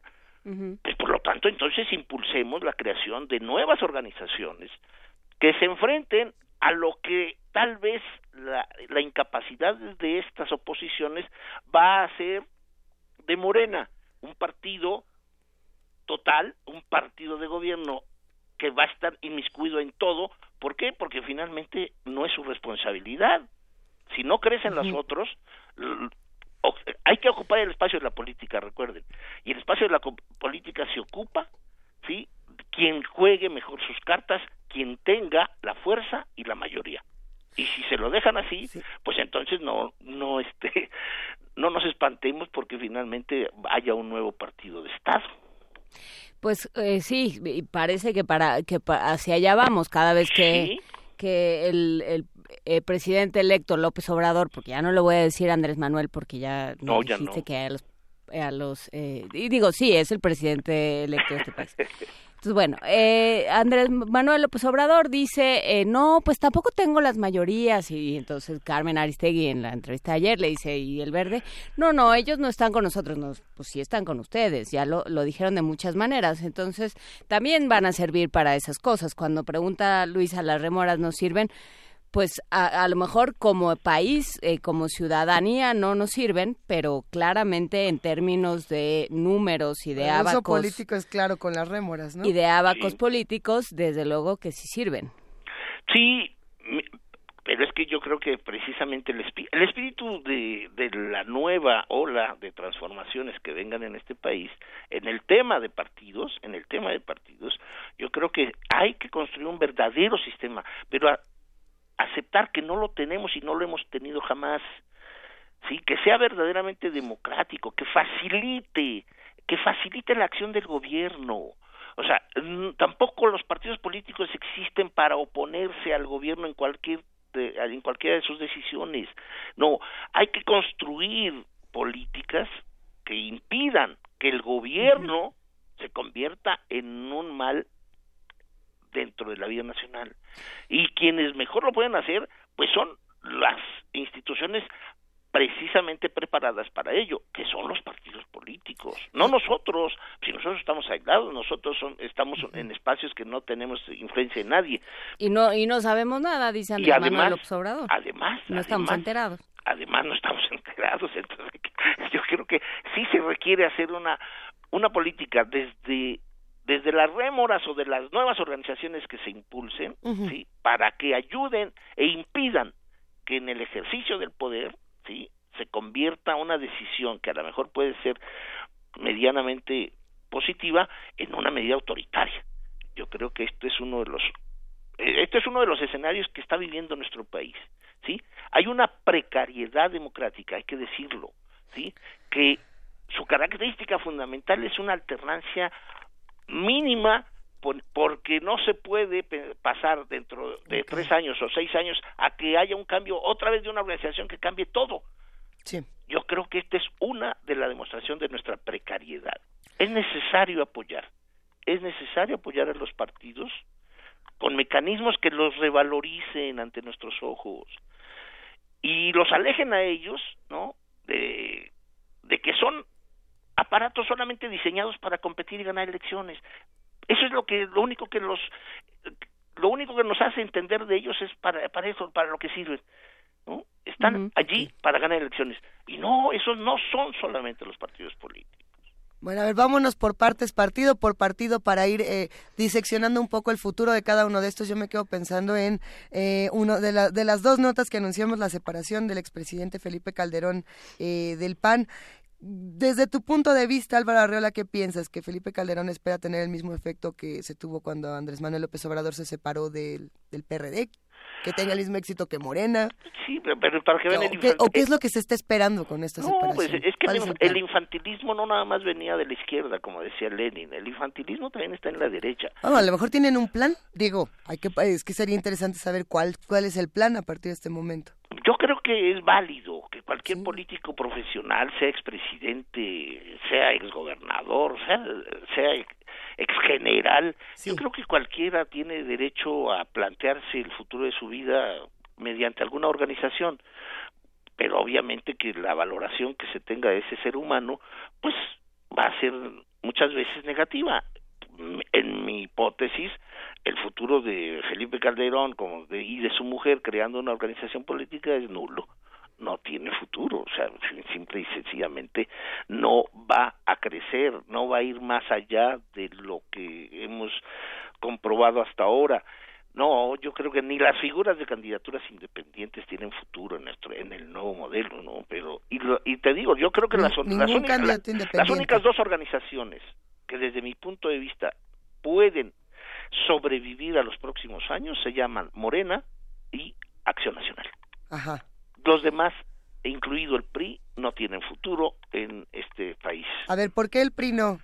El, el PRI está destrozado. El PRI, ver, por primera vez en su historia, y no fue en el 2000 ni en el 2006, por primera vez el PRI no va a tener el apoyo que tiene desde sus orígenes, en la economía del Estado.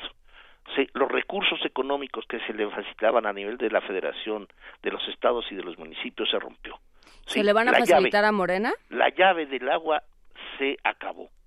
Esta es la gran pregunta, Ujú. Inés. Yo creo que esta es una de las cosas que tendríamos que, que replantearnos. Precisamente en las nuevas reglas, en las nuevas reglas de nuestro sistema político tendrá que ver- mucho que ver cómo y de qué manera se transparentan los recursos que se van a los partidos. Ya hay una propuesta de disminuir al 50% lo que hasta ahora tenemos y yo creo que la tendencia va a ser sobre todo también cómo hacer transparentes los pocos recursos que deben ser canalizados a ellos. Entonces, los recursos del Estado ya no van a estar hacia un partido político. No deben estar y no deberían haber estado jamás. Y en este caso, por ejemplo, el Partido Revolucionario Institucional, su razón de ser fue tener el control de los recursos económicos.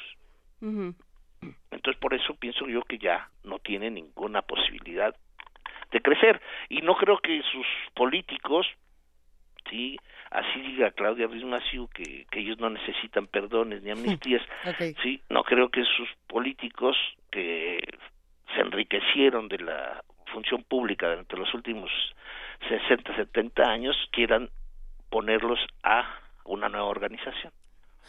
Eh, Interesante. Yo me, me quedaría para, para cerrar esta conversación, Álvaro, con esto que dices de, eh, de, de trabajar en, en los pequeños territorios, digamos, que, cada, que cada uno de los partidos o que cada una de las opciones políticas que surja de un municipio se vaya afianzando ahí, porque me parece que de alguna manera, y tú me dirás si esto es así o no, eh, se, se parece a esto que en la política estadounidense han llamado grassroots movements, que son estos sí. eh, que, que, que van germinando literalmente en pequeños espacios. Así sucedió con Podemos. y Así es. Así ha sucedido con... Así eh, sucedió con Morena. Así sucedió con Morena. Entonces, eh, ¿qué, ¿qué tan importante es esto y qué decirle justamente a los a los líderes municipales que, que se han quedado huérfanos de cierta manera?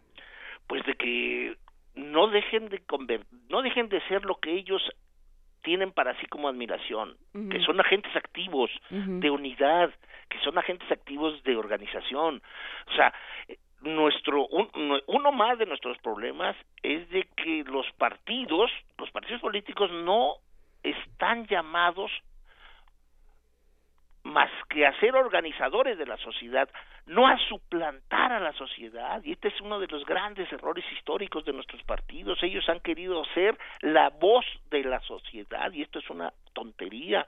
Por eso el discurso fácil, fácil, sencillo, simple de Andrés Manuel López Obrador en los últimos 20 años ha impactado porque nunca no ha querido suplantar su organización y él mismo a la voz a la voz popular, a la sencillez y a la humildad, la ingenuidad, si ustedes lo quieren. Creo que esta es una de las grandes fallas, es una de las grandes fallas y ahora yo creo que debiesen ser es- sería posible, sería posible que la sociedad recuperara su espacio precisamente en la medida en que estos agentes regionales, estos agentes nuevos, políticos nuevos, demuestren que son complementarias sus vidas, la de los partidos y la de la sociedad, y que mutuamente pueden ayudarse a aspirar a mejores realizaciones, que ese fin- que finalmente este es el último sentido de la vida y de la política, ¿no? El beneficio de la política es que la sociedad cumpla sus necesarias y maravillosas expectativas. Alba Arreola, sí, ya nos tenemos que despedir. Nada más eh, hablando de, de partidos políticos, de los resultados, de las cosas que, que se opinan y, y que se concluyen en los próximos días. ¿Qué opinas de, de esta declaración de Enrique Peña Nieto, del presidente Enrique Peña Nieto, que dice que cumplió con el 97% de sus compromisos? Porque eso dijo ayer. Muy contento además. Y luego a- a- todavía has hecho un... No se trataba de cumplir por cumplir, sino de cumplir por servirle al país, creo que es la frase que Y utilizó. deja un tiradero, pero no importa, porque No, nadie, le va, nadie a llamar a cuenta. Él no dice que problema. cumplió con el 97%. Más allá de lo que vaya a pasar en el futuro con Imagínate si no partidos que digan o no, ¿qué pasa con esta declaración? No, bueno, pues es- yo creo que Carlos Monsiváis ya la hubiera enmarcado en Por mi madre Bohemios. Creo que la necesidad de contar con el favor popular, él cree que contando con el favor del político ganador le va a dar el beneficio de contar con el apoyo popular. Yo creo que este es una verdadera, eh, una- es un verdadero error, es, un craso error el de él. Sí, lo veremos, lo veremos cómo se va a tener que refugiar en la soledad de, de algún país. Pobrecito. Yo creo que yo creo que está equivocado y digo y finalmente el recuento lo podemos hacer el recuento y ese noventa y tantos por ciento mm, lo, lo acabaríamos rápidamente, pero no tiene ningún sentido. No creo yo que tenga una imagen positiva en la historia. Sí, al contrario, yo creo que va a ser el, el sepulturero de dos grandes mitos políticos del país. Fue el sepulturero del grupo Atlacomulco como va a ser el sepulturero del PRI. Entonces creo que esa es la historia. La, la historia le reconocerá esas dos grandes hazañas. Hombre. Fuerte. Entre Bueno. otras muchas cosas. eh, eh, Y la Casa entre Blanca, pues. Grandes momentos. eh, realmente dramáticos de este país. Y, y yo creo que la historia también le reconocerá a personajes que pasaron por el PAN, que pasaron por el PRD, que pasaron por el PRI también. Claudia Ruiz Macié diciendo, eh, no, no se preocupen, no nos vamos a ir, a que estamos, vamos a hacer oposición. Tampoco nadie se lo cree.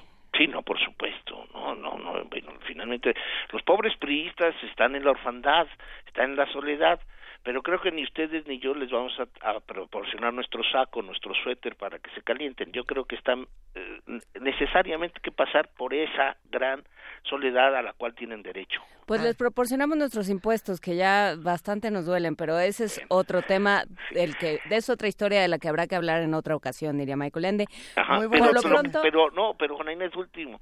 Pero lo que sí es cierto es que hay que recordarle a los panistas y a los par- y a los perredistas que debiesen revisar la historia de sus fundadores, la vida de Claro. sus fundadores que dieron lo necesario no para suplantar a la sociedad, sino para proporcionarle herramientas a esa sociedad. Leer los discursos de de Gómez Morín no le haría daño a Marco Cortés, igualmente a Belanzaurán y, y otros, sus otros cuatro compañeros, leer los pronunciamientos que- de Cuauhtémoc Cárdenas cuando nació el Partido de la Revolución Democrática, no les hacen daño para que viesen en qué límites de la historia ellos están frente a sus fundadores. Pues te agradecemos muchísimo, querido Álvaro Arreola Ayala, investigador del Instituto de Investigaciones Sociales. Doctor, muchas gracias, le agradecemos y le mandamos un abrazo. Luisa, un beso para ambas, Juana Inés. si acaso nos encontráramos por la feria, nos daría muchísimo gusto platicar contigo, Álvaro Arreola. El lunes creo que estás emplazado a las nueve de la mañana. Sí, sí, sí, se presenta el- el libro de la transición. Bueno, si quieren un comercial. Órale. El próximo sábado se presenta la transición presidencial México 2018, editado por Orfila Valentini. Ajá. Sí, en la FIL de Guadalajara, en el Salón Antonio Alatorre, a las 5.30 de la tarde, es en la planta alta de la FIL. Y creo que es un trabajo que, este, que esperemos que no nos digan que es la crítica FIFI, ni tampoco la crítica Chaira, pero creo que es una crítica de gente de muchos años trabajando los temas de la democracia mexicana que, que puede ayudar. Y el lunes estoy allí con ustedes, claro. Exacto. Partidos aparte y tratando de, por favor, ya de todos quitarnos esto de chairos y fifís, que no le, de veras que no nos abona No, nada la discusión. nada, a nada, nada. Álvaro Arreola, ¿no te emociona? Genuinamente, y de verdad, el que haya votado por lo que haya votado no importa. o sea, No, claro. ¿No te emociona pensar que, por ejemplo, entramos a una FIL eh, la próxima semana con un país de una manera y la FIL termina con un país de otra?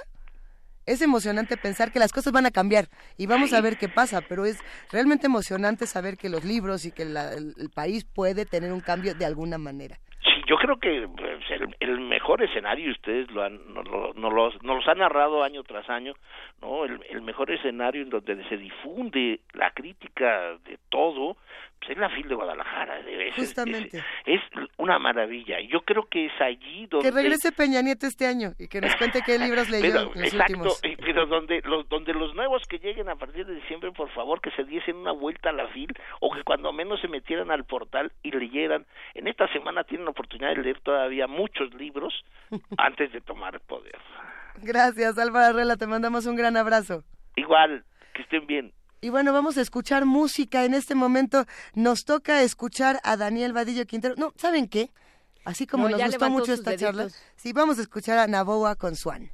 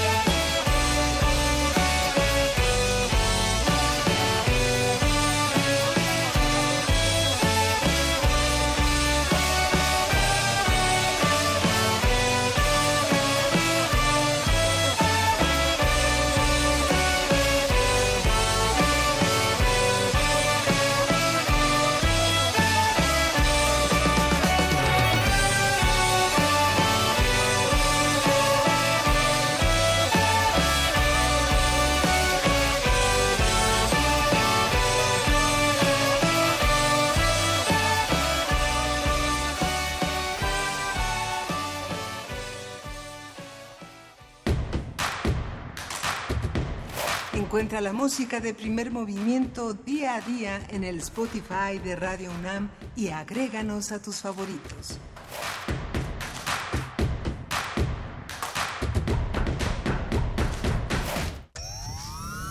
Allá afuera pasan cosas que sentimos fuera de nuestras manos.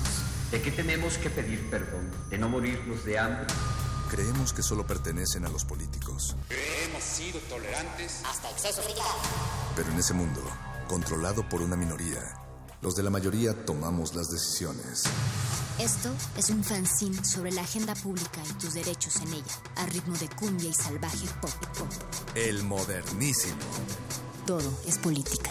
Miércoles, 21 horas. Por el 96.1 de FM, Radio UNAM.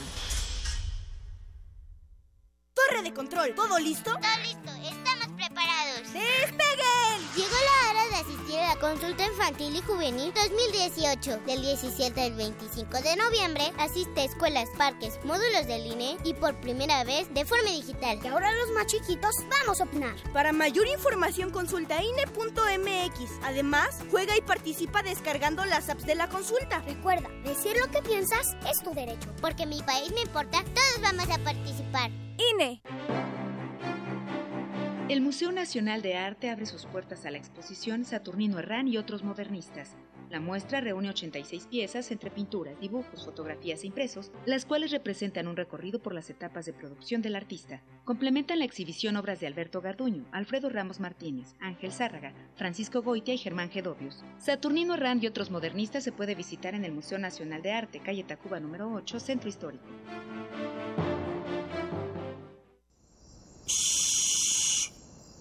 Escucha. Hay diferentes tipos de silencio. Algunos alimentan la impunidad. En otros se conserva el clamor de los desaparecidos. Nada desaparece. A menos que se entierre o que se, o que se tire al río. El Cineclub Radio Cinema presenta Mujeres delante y detrás de la cámara documental. Un ciclo dedicado a la violencia y la pérdida de un ser querido, desde la óptica de las directoras Shula Ehrenberg, Natalia Brustein y Tatiana Hueso. Miércoles 14, 21 y 28 de noviembre a las 6 de la tarde, en la sala Julián Carrillo, Adolfo Prieto 133, Colonia del Valle. Entrada libre. Radio UNAM, Experiencia Sonora.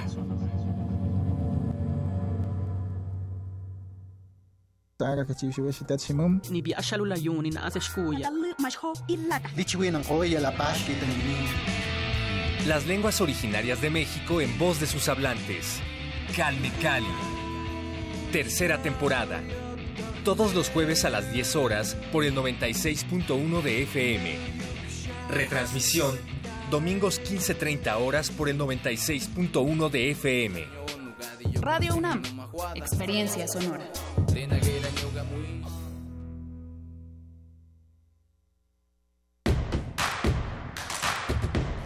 Queremos escucharte. Llámanos al 55 36 43 39 y al 55 36 89 89. Primer movimiento. Hacemos comunidad. Y en este momento son las 9 de la mañana con 4 minutos. Sigue siendo jueves, sigue siendo 22 de noviembre. Juana Inés de esa. Estábamos hablando fuera del aire de todo este tema de los partidos, del futuro del país, que sí, sí, que si no, que si va a pasar, que si no. Es interesantísimo, sin duda.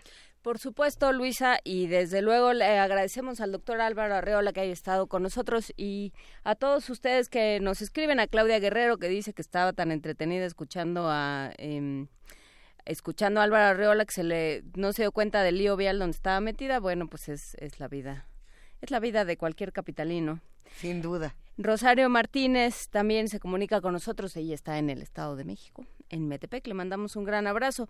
R. Guillermo, eh, por supuesto Pablo Extinto, que ha, se ha estado eh, comunicando desde muy temprano, Osby Santana. Eh, muchos mensajes también. Muchos mensajes, Eduardo Lima.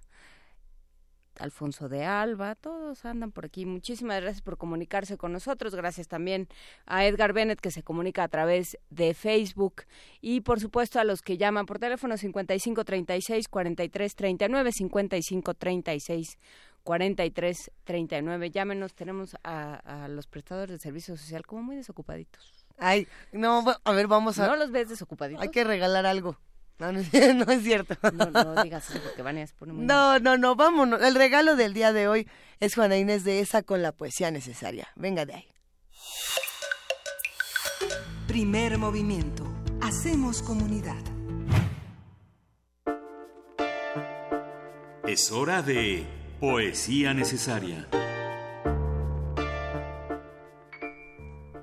Juana Inés de esa es momento de poesía necesaria. Es momento de poesía necesaria, es día de Santa Cecilia, como dijimos desde el principio de este programa. Es, eh, es el día de los músicos. Sí.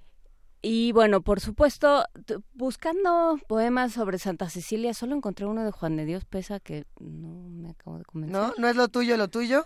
Mm, No, ok. y uno de w, W.H. Auden que eh, escribió justamente un himno a Santa Teresa que le puso, eh, al Ay, cual le puso música, eh, se me acaba de ir el nombre. A ver, ahora lo buscamos. Ahora lo, así está, está en la, en la ficha del, de la música porque eso es lo que vamos a escuchar. La traducción de Auden no me convenció tanto. ¿Mm? Jerem, Llamen Britten, nos dicen. Ahí está. Britain.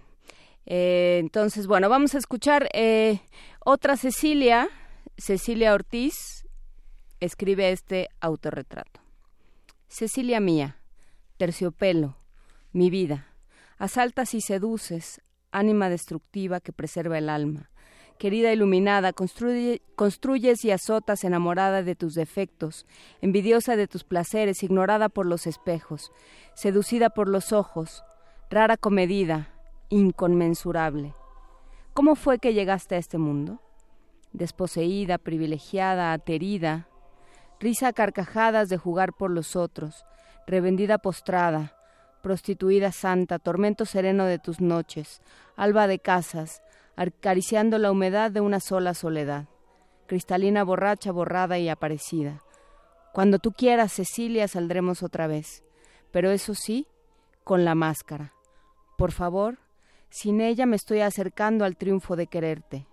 Espíritu retorcido, naufragante, viva muerta, acomodé lugar, tremendista arrepentida, culpable sin una culpa.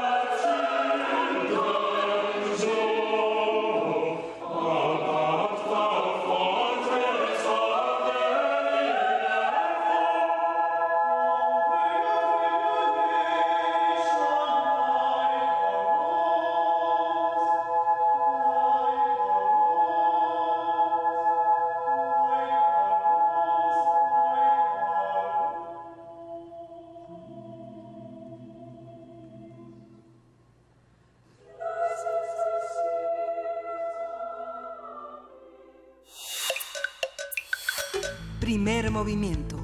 Hacemos comunidad. La mesa del día.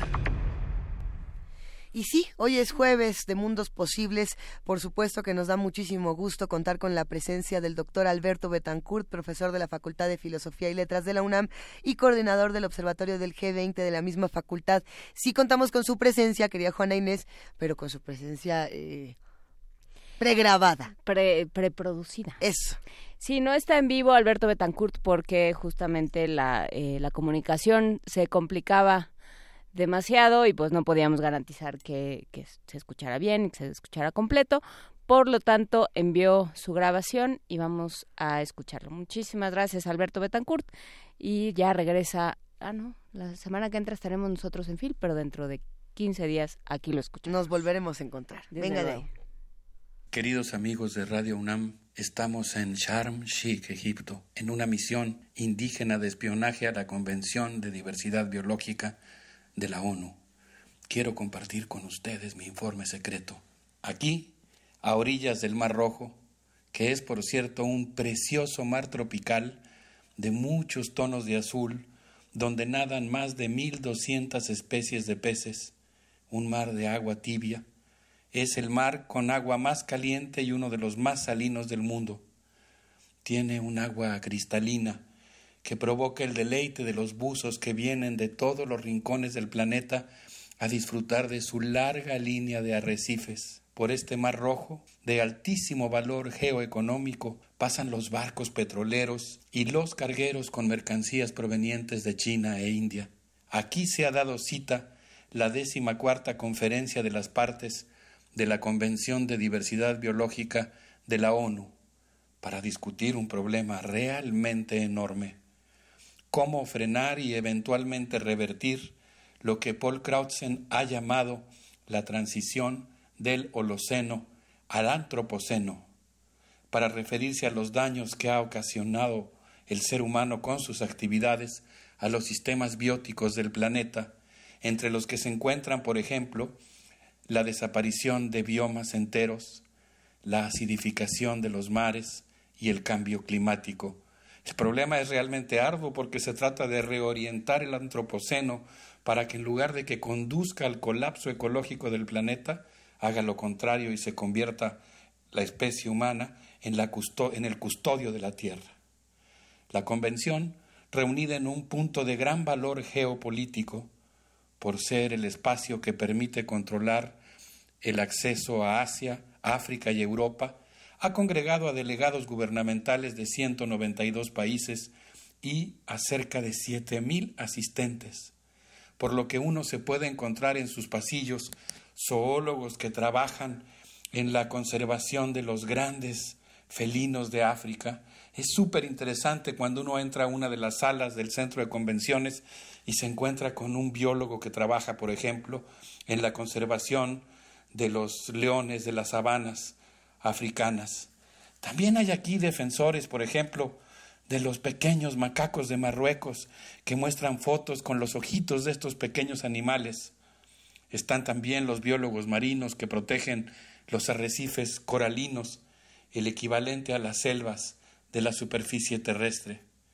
Al pie de la cordillera en la que supuestamente se encuentra el legendario monte Sinaí, transitan los dirigentes indígenas que han venido aquí a proseguir la defensa de sus territorios, a defenderlos en el plano diplomático, porque siempre, insisto, es muy difícil y peligroso defenderlos, y han venido aquí a proseguir su lucha. Pero también deambulan por los pasillos un nuevo tipo de personajes, los bioempresarios. La cumbre se llama invertir en la biodiversidad y su enfoque predominante consiste en convertir la conservación en un negocio. Por eso, en el Centro Internacional de Convenciones de Sharm el-Sheikh pululan también empresarios e ingenieros muy parecidos a los de Jurassic Park, mostrando sus videos de fantásticas criaturas vivas producidas en probetas de laboratorio, por ejemplo, mosquitos que supuestamente podrían acabar con la malaria o bacterias de probeta disque capaces de remediar la contaminación del agua. Empresarios como los de la Fundación Bill y Melissa Gates, que bien podrían haber salido de una novela de ciencia ficción distópica de William Gibson, son personas dispuestas a lanzar al mercado productos sobre los que la ciencia prudente, aplicando el principio precautorio, recomendaría una moratoria.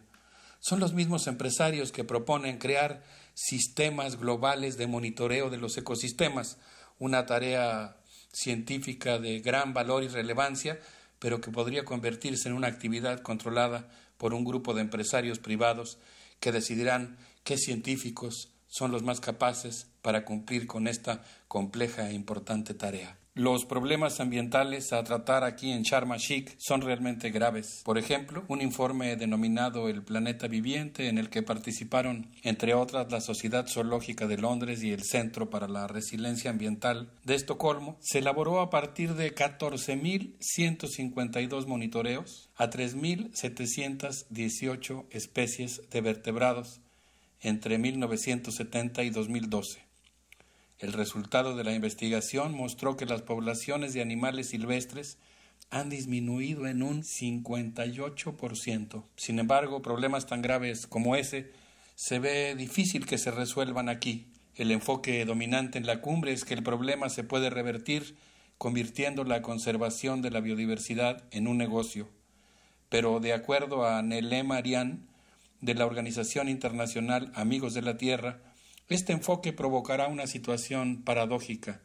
Las grandes corporaciones están tratando de presentarse como defensoras del medio ambiente, pero se trata de empresas mineras, gaseras, inmobiliarias, turísticas, agroquímicas, que provocan cotidianamente una inmensa destrucción ambiental y que ahora pues quieren lavar la cara invirtiendo ínfimas sumas de dinero mediante las cuales se convertirán paradójicamente en una especie de gerentes ambientales que decidirán qué se conserva, quién lo conserva, cómo se conserva, cómo se evalúa la calidad de la conservación. Estos nuevos patrones subordinarán a la ciencia y subsumirán la biodiversidad a la lógica del capital. En el mundo real, dijo Marianne, existe un conflicto real muy grande entre la dinámica económica contemporánea y la preservación del medio ambiente.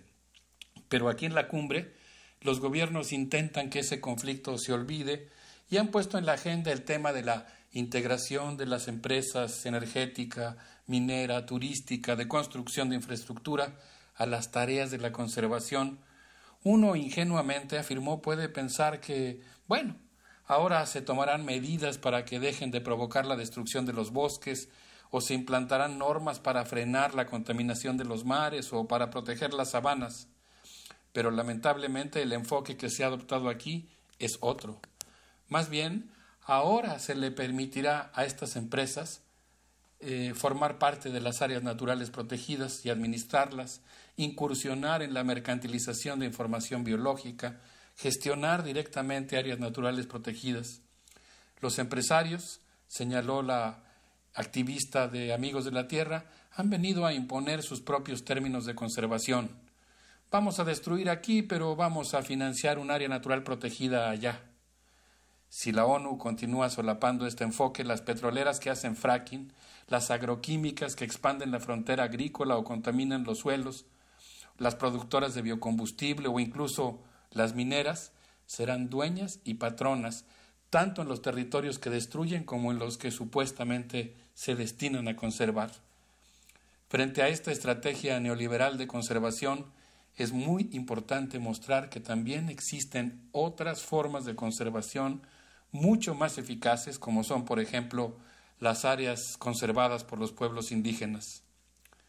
Las grandes ONGs tradicionales como World Wide Foundation o Conservación Internacional hacen sin lugar a dudas algunas cosas dignas de encomio, pero la verdad es que básicamente apoyan este modelo de negocios, de negocios con la biodiversidad y extienden la mano para recibir las inversiones del sector privado y volverse cómplices del establishment. Otra forma de convertir la conservación de la biodiversidad en un negocio que se ha estado discutiendo y aceptando aquí en la cumbre de Sharm el Sheikh, Egipto, ha consistido en plantear que es necesario administrar las áreas naturales protegidas mediante un sistema de incentivos económicos eh, incentivos que se entregarán a aquellos países que cumplan con una lista de criterios que han sido formulados por instituciones supranacionales como el Grupo Banco Mundial, cuya ventanilla ambiental se llama Fondo Ambiental Global,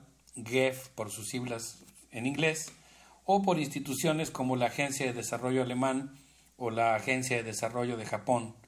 Estas instituciones dominan ampliamente la imposición de paradigmas que yo llamaría pseudocientíficos y que normalmente son adoptados por la Cumbre de Naciones Unidas. De acuerdo a Holly Jones, una investigadora y activista que tuve el gusto de conocer y quien participó en los eventos paralelos de la cumbre, quien es además integrante del Consorcio Internacional de Conservación Comunitaria, según ella, las áreas naturales protegidas juegan su papel en la conservación y hay que reconocerlo, pero suelen presentar problemas importantes, provocan desplazamientos de poblaciones, privatizan de facto territorios ancestrales e imponen normas que no han sido discutidas o aceptadas por los pobladores.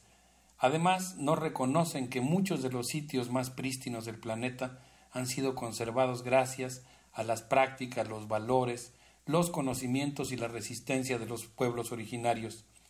El problema del modelo de conservación basado en incentivos se acendra, me dijo, porque el establecimiento de estándares internacionales no incorpora y no aquilata la existencia de otras estrategias de conservación de la biodiversidad que no se basan en el lucro, pero que suelen ser en muchas ocasiones incluso más eficaces.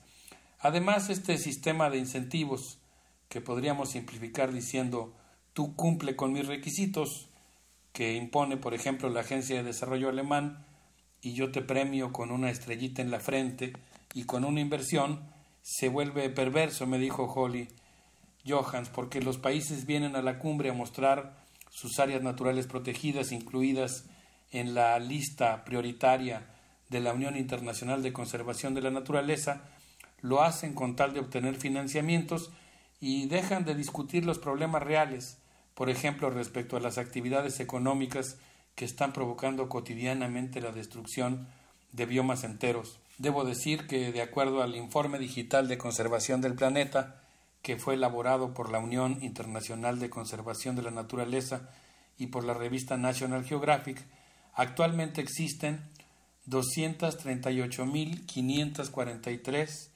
áreas naturales protegidas en el mundo que protegen 20 millones de kilómetros cuadrados, que representan, según el documento, el 14% de la superficie terrestre, y existen además 6 millones de kilómetros cuadrados que representan el 7.3% de la superficie marina. Eh, consecuentemente, yo creo que es muy importante atender los problemas de las áreas naturales protegidas que fueron planteados por Holly Johans y asumir que parte de los territorios mejor conservados del planeta son territorios indígenas que han sido eh, conservados mediante estrategias que ameritan reconocimiento y protección jurídica. Los comerciantes de conocimientos tradicionales se pasean felices por el Centro Internacional de Convenciones de este resort ubicado a orillas del Mar Rojo. El protocolo de Nagoya permitirá privatizar productos basados en la inteligencia colectiva indígena, inteligencia comunalista e intergeneracional, como son semillas, medicinas, abonos, pesticidas orgánicos, alimentos y bebidas. Los productos que actualmente circulan libremente por las ferias de los pueblos y que todos consumimos gustosos en nuestras mesas, ahora serán patentados y los propios pueblos y nosotros tendremos que pagar muy caro por ellos, pero no todos son malas noticias. Los pueblos indígenas en este ambiente adverso también han logrado obtener una victoria histórica. El incipiente y todavía paulatino, pero muy importante reconocimiento de que los territorios indígenas constituyen una alternativa de conservación complementaria, compatible y a veces más eficiente que las áreas naturales protegidas. El día de ayer, durante un evento organizado por la Coalición Global de Bosques, Ganimat Ashdari, investigadora de la Universidad de Teherán, Irán, Explicó, por ejemplo, que los abolsajani de Irán han desarrollado y mostrado la eficacia de estrategias indígenas de conservación en los territorios de este ancestral pueblo nómada que ha sido capaz de resistir las sequías e incluso de revertir algunos de los efectos más negativos del cambio climático. Según la investigadora de la Universidad de Teherán, la adopción de una estrategia indígena de conservación les permitió establecer sus propios objetivos, decidir qué datos consideran relevantes, seleccionar qué instrumentos de conservación son relevantes de acuerdo a su visión del mundo. Por ejemplo, en sus ejercicios de cartografía participativa decidieron elaborar unos mapas desde la perspectiva de lo que consideraban importante conservar los hombres y otros mapas desde la perspectiva de lo que consideraban importante conservar las mujeres. El resultado fue que todos los miembros de la comunidad se involucraron con más intensidad en el compromiso de proteger la biodiversidad y además obtuvieron una visión complementaria de aquellos recursos de la biodiversidad que consideran estratégicos. Por su parte, Tunkiak Katán, de la Coalición Internacional de la Cuenca del Amazonas, destacó en una conferencia de prensa la importancia de que la Cumbre de Naciones Unidas asuma que ha sido el modelo económico vigente el que ha provocado la destrucción de los principales reductos de la vida en el planeta, y que si existen lugares bien conservados ha sido gracias a los modos de vida, las prácticas y los conocimientos indígenas, y enfatizó, y en este punto fue muy emotivo y enfático, gracias también a la resistencia de los pueblos indígenas a la destrucción de los bosques del mundo. El dirigente indígena llamó a crear un corredor biocultural Andes, Amazonas, Atlántico. ¿Se imaginan de lo que estamos hablando? Un corredor biocultural que incluya estas grandes superáreas. Y dijo que la coalición a la que él pertenece ha acordado brindar todo el apoyo que sea necesario a las comunidades indígenas de Brasil que sufren los embates del nuevo gobierno. Ha habido muchas sorpresas aquí en la cumbre. Yo quisiera referirme a dos. La primera ocurrió el día de ayer, cuando alrededor de la una de la tarde comenzaron a congregarse de manera concertada un grupo de representantes de la sociedad civil para apostarse en la entrada de la sala en la que se estaba efectuando la reunión de la eh, Conferencia de Naciones Unidas. A partir de ese momento comenzaron una caminata muy solemne mostrando las fotos de algunas de las 270 personas que han sido asesinadas en los años recientes por defender los territorios y la diversidad biológica del planeta. La caminata efectuada para recordar a estos defensores de la biodiversidad mostró las fotos de Noé Vázquez Ortiz y de Isidro Valdenegro López, ambos de México, de Aisin Ulvi de Turquía, de Datu Víctor de Filipinas y de Berta Cáceres de Honduras. Al terminar el recorrido, la verdad es que se habían acercado ya muchos delegados asistentes a la cumbre, a muchos la verdad es que pues se nos había hecho nudo en la garganta porque fue impactante recordar en ese momento cuánto esfuerzo, cuánta resistencia se ha requerido para defender algunas de las zonas más prístinas del planeta. Los organizadores dijeron que las grandes empresas turísticas de energía, de infraestructura, están destruyendo al planeta. Los verdaderos defensores de la biodiversidad son asesinados mientras los, mientras los gobiernos del mundo toman medidas muy superficiales y quieren convertir la conservación en un negocio en vez de restringir a los negocios depredadores y de fortalecer las formas de vida y producción que son realmente amigables con el medio ambiente. La segunda sorpresa ocurrió, hace aproximadamente tres días, cuando de pronto, de manera inesperada, un gatito color miel se presentó eh, en el centro del foro en el que se estaba desarrollando la sesión de la Organización de Naciones Unidas y empezó a maullar desaforadamente obligando a que los oradores que querían tomar la palabra interrumpieran sus intervenciones. Eh, costó un poco de trabajo agarrarlo y la verdad es que todos nos quedamos asombrados. Como sabrán la mayoría de nuestros amigos del auditorio, Egipto es el lugar en el que se realizó la domesticación del gato, aunque hay algunos autores que hablan de que a diferencia del perro, el hombre no domesticó al gato, sino que el gato se acercó por sí mismo y decidió vivir con nosotros en nuestra casa. Y pues no sé, fue una especie de irrupción de la naturaleza en una sesión de Naciones Unidas que nos dejó a todos asombrados. Un abrazo.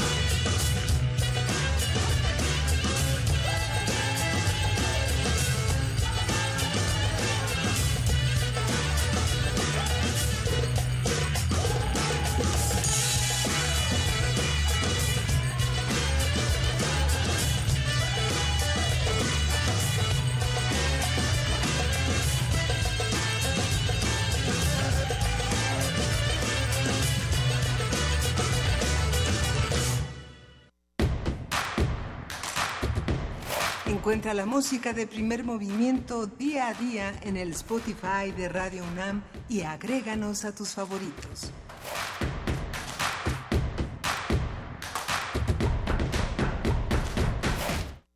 Son las 9 de la mañana con 40 minutos, Juana Inés. Estábamos escuchando justamente música que nos dejó el doctor Alberto Betancourt, a quien le mandamos un gran abrazo hasta Egipto. Esto fue Fati Salama con Om El Cajir.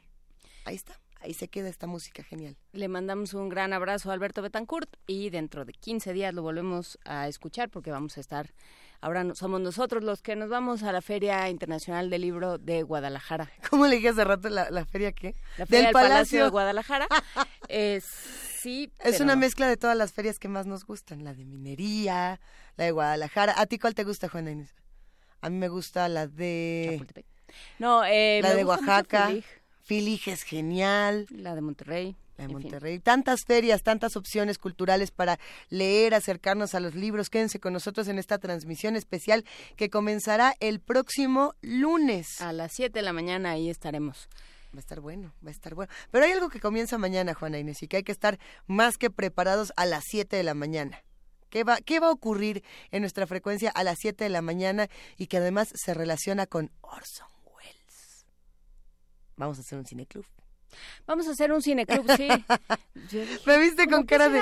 ¿qué será tú? No sé, Luisa, cuéntame. La guerra No. de los mundos. Por única ocasión, eh, la, esta nueva sección de Cine Club que vamos a inaugurar mañana eh, será a las 7 de la mañana. Recuerden que eh, vamos a hablar de esta película de eh, Orson Welles, esta obra inédita de Orson Welles. Así es, es una, una obra que fue, la, la encontraron des- después de, de fallecimiento de Orson Welles y que bueno, tiene una propuesta visual que está muy interesante. No les vamos a contar nada, nada se les va a anticipar, porque el chiste es que la vean el día de hoy, la pueden encontrar en Netflix, los que todavía no la han visto, si está en Netflix, si no me equivoco. Eh, le pregunto a nuestra productora Frida Saldívar, Frida, nuestra película Sí, está en está Netflix. en Netflix. Sí, ahí está. Uriel también nos confirma. Y, y bueno, el chiste es que la veamos todos y que estudiemos qué nos pareció la fotografía, qué nos parece la narrativa, qué nos parece el diseño sonoro, qué nos parecen todos los elementos de la película y luego nos sentemos a platicar. ¿Con quién vamos a platicar mañana? Esa es la, la cuestión. Estaremos hablando con nuestros expertos cinematográficos. Va a ser un verdadero placer. Quédense con nosotros en esta conversación el día de mañana. Yo creo que si hacemos un buen cineclub, eh, no solamente alimentamos la diversión de ver películas, yo creo que las nuevas narrativas también van creciendo. Por supuesto, y eh, si pensamos que según la teoría de la recepción uno no está, uno no ve la misma película dos veces y, y no todos vemos la misma película ni leemos el mismo libro, pues será interesante ver qué tiene cada uno que decir de este tema. De este tema y bueno, a ver qué películas sugieren para las próximas semanas los que hacen comunidad con nosotros, qué les gustaría que viéramos todos. Estamos en arroba P Movimiento, diagonal primer movimiento UNAM y tenemos un teléfono que es el 55 36 43 39. Yo propuse una, pero se me hace que no va a pegar ¿Cuál era? demasiado, se llama CAM. La propusimos el, el, el martes. CAM. CAM. También la pueden encontrar en su plataforma digital de cine llamada Netflix. De hecho, es una película original de Netflix que lo que hace es seguir un poco el, el hilo de Black Mirror, de esta serie Mm. de ciencia ficción, dilemas morales, eh, futuro distópico, etcétera, etcétera.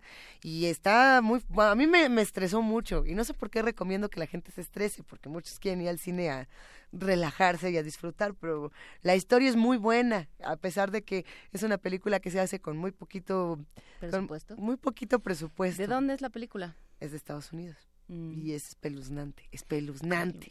Eh, de una no es no es una actriz porno como tal, es una es, es- estos son nuevo- nuevos canales, digo nuevos así como si nunca hubieran existido, pero que tienen al, al mejor estilo europeo que había estas cabinas privadas donde uno podía encontrarse uno a uno con, con una bailarina. No es Mm. eh, no, no tiene que ver con desnudos ni nada, sino con el encuentro íntimo con otra persona. Mm. Eh, ahora esto se hace por internet, en estos canales donde cada quien tiene su propia amistad. Y el punto es que esta mujer le doblan la personalidad, pero no les puedo contar nada más, mejor véanla y horrorícense conmigo. Eh, la película para el Cineclub, la repetimos, es de Orson Welles, la tenemos por acá, en un momento más les vamos a compartir la liga en nuestras redes sociales para que la veamos todos juntos. La pueden encontrar, sí, en Netflix y vamos a estar a las 7 de la mañana mañana hablando en nuestro cineclub. Cuéntenos qué películas quieren escuchar, qué quiere, qué películas quieren ver y luego escuchar en este programa. ¿Tú cuál sugerirías, Juana Inés? ¿Quién sa- O así de Así, así. de las últimas. Es que Juana Inés siempre se va al cine y ve las mejores. Yo siempre veo las malas, llego y digo, qué mal estuvo y tú siempre ves unas buenísimas. Este, pues, no sé, Todavía no. todavía no. Bueno, vamos a ver cuál, vamos viendo. Eh, y de pronto, para seguir hablando del Día de la Música y del Día de Santa Cecilia, ¿qué vamos a escuchar? Vamos a escuchar de Cecilia Tucent, de la cual hablábamos al principio del programa, que se junta con que es sí, es su doble Es su doble día. Es su doble día, es Día de la Música y es Día de las Cecilias. Vamos a escuchar de Cecilia Tucent Carretera. Carretera,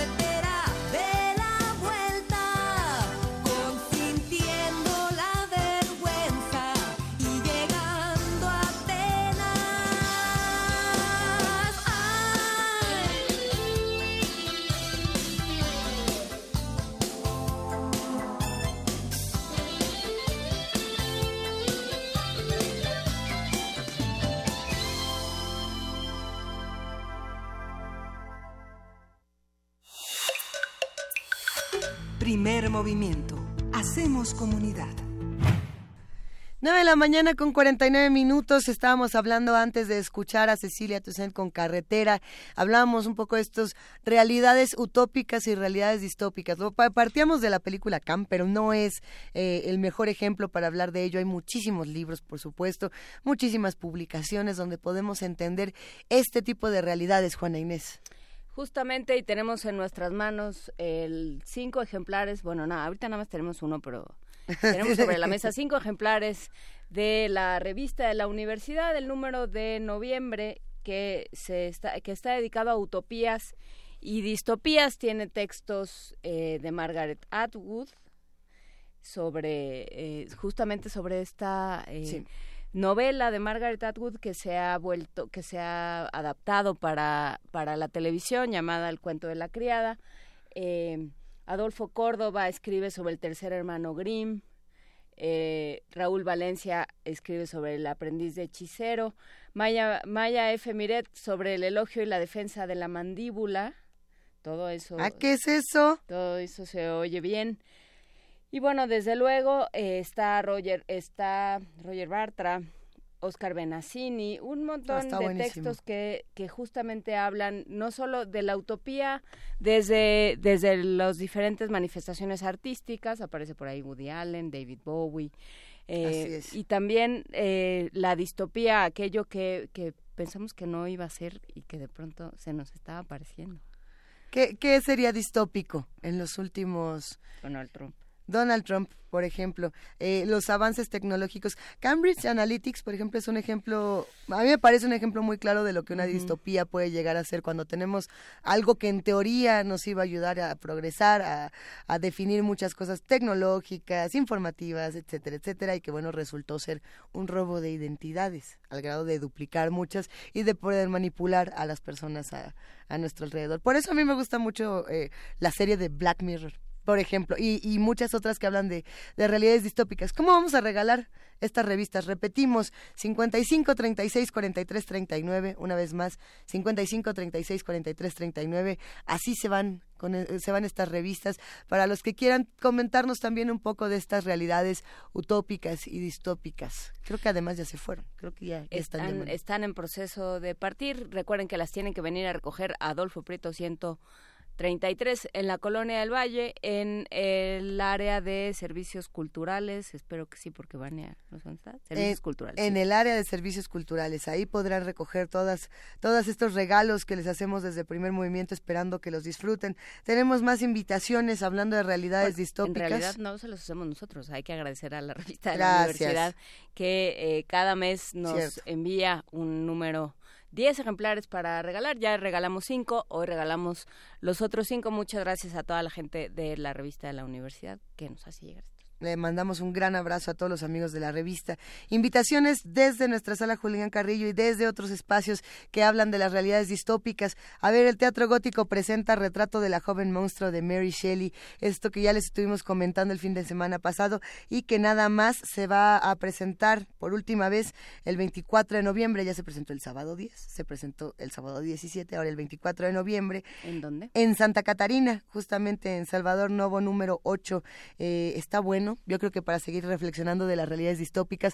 Si les interesa el personaje, está bueno. Eh, la criatura, si les interesa Mary Shelley, también. Pero creo que la reflexión grande también es interesante, ¿no? El tema de las realidades. Por supuesto, y justamente para seguir con el tema de Santa Cecilia y para seguir eh, con la iconografía y con la construcción de este personaje desde la imaginería y desde em, la iconografía más bien eh, católica, está esta producción del Munal, comentado por María Teresa Suárez, que es Platícame, de la serie Platícame una obra, Santa Cecilia de Andrés de Concha.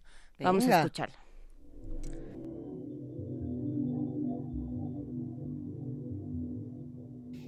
Esta pintura que está a mi espalda es una representación de Santa Cecilia, que fue la que dio nombre al autor antes de conocerlo. Incluso don Diego Angulo, en 1950, habla de este pintor como el maestro de Santa Cecilia, incluso sin saber bien quién era. Ya a lo largo del siglo se ha ido conociendo y, fi- y prefigurando más su autor, que es Andrés de Concha, quien nunca firmaba los cuadros, pero sí firmaba los, contratos para hacer los retablos, y él hizo los retablos de Oaxaca, de Yanguitlán y de Coixtlahuaca, y por eso conocemos y hemos podido comparar sus pinturas unas con otras. Re- Realmente en Concha lo que destaca es el colorido del cuadro, el colorido verde y rojizo de los paños y también eh, esta, esta idea del canllamento, que es como una resolución del manierismo veneciano, de mezclar los colores complementarios en las vestimentas de algunos ángeles. Realmente el tema de Santa Cecilia es, es muy curioso porque está todo basado en una leyenda. Se trata de una doncella romana que fue obligada a casarse y que deseaba conservarse virgen. Y entonces había una música celestial que ella escuchaba en el momento de su, de su boda. Pero hubo una mala traducción de esa leyenda y lo que quería decir que ella escuchaba los instrumentos musicales se interpretó como que ella estaba tocando el órgano. Entonces se la ha representado como, bueno, es la patrona de los músicos y se la ha representado tocando instrumentos musicales, tocando el órgano, tocando el clavecín, incluso el contrabajo. Pero bueno, esto obviamente no fue así. Ella después fue condenada a morir en un caldarium, en un cuarto de vapor sobrecalentado, al cual sobrevivió y finalmente fue degollada. En esta pintura eh, lo que podemos ver es que no está tocando instrumentos, pero está acompañada de partituras y un ángel la corona, que es como también suele representarse a Santa Cecilia, con flores blancas que son un símbolo de la virginidad.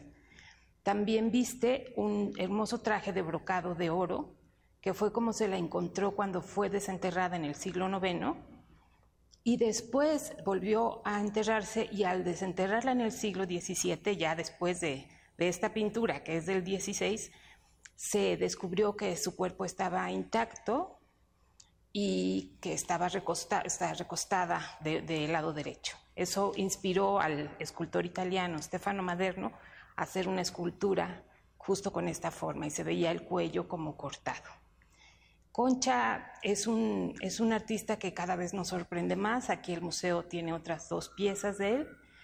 Él hizo los retablos, como decía, de Yanguitlán y Coixtlahuaca, y muchos de sus elementos nos ayudaron a identificar una obra que apareció recientemente en una colección particular, eh, para identificarla también como un concha. Esos elementos nos ayudaron, por ejemplo, el cortinaje verde en la parte central con el galón dorado, aparece tal cual idéntico en el cuadro de la colección particular. Asimismo, la imagen de la Virgen, el, niño Jesús y los ojos de la Santa, que tienen esta especie de óculo muy amplio, con el iris muy pequeño, eso es típico también de Andrés de Concha. Entonces, la reunión de todos estos elementos nos permite pensar que la tabla que acaba de adquirir el Museo de San Carlos es también de Andrés de Concha.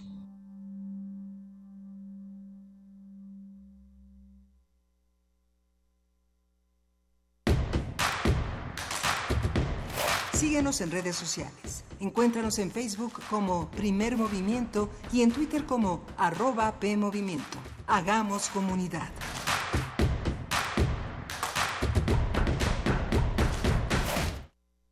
Ya nos vamos, querida Juana Inés de esa, no sin antes hacer la invitación a todos los que hacen comunidad con nosotros a que se queden en el 96.1 de FM para que escuchen Calme Cali, que ya está a punto de comenzar y que además el día de hoy va a estar eh, el invitado Filogonio Velasco. Vania Nuche, una pregunta, Filogonio Velasco es el de las calaveras eróticas. Justamente, es que ya, ya, estaba yo preguntándome si era...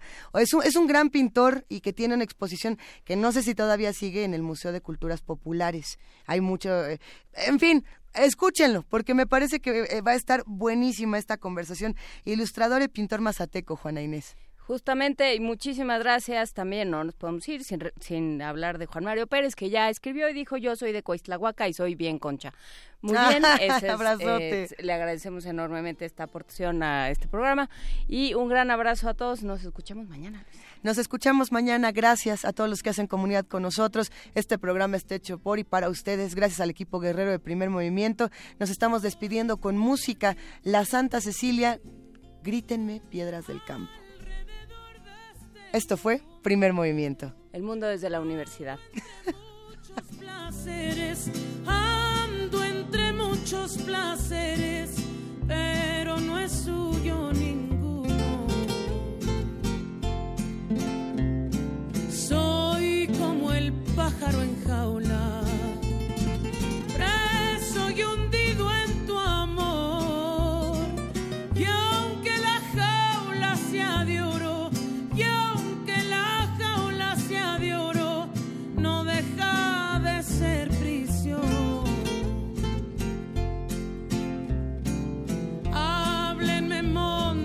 y valles, grítenme piedras del campo.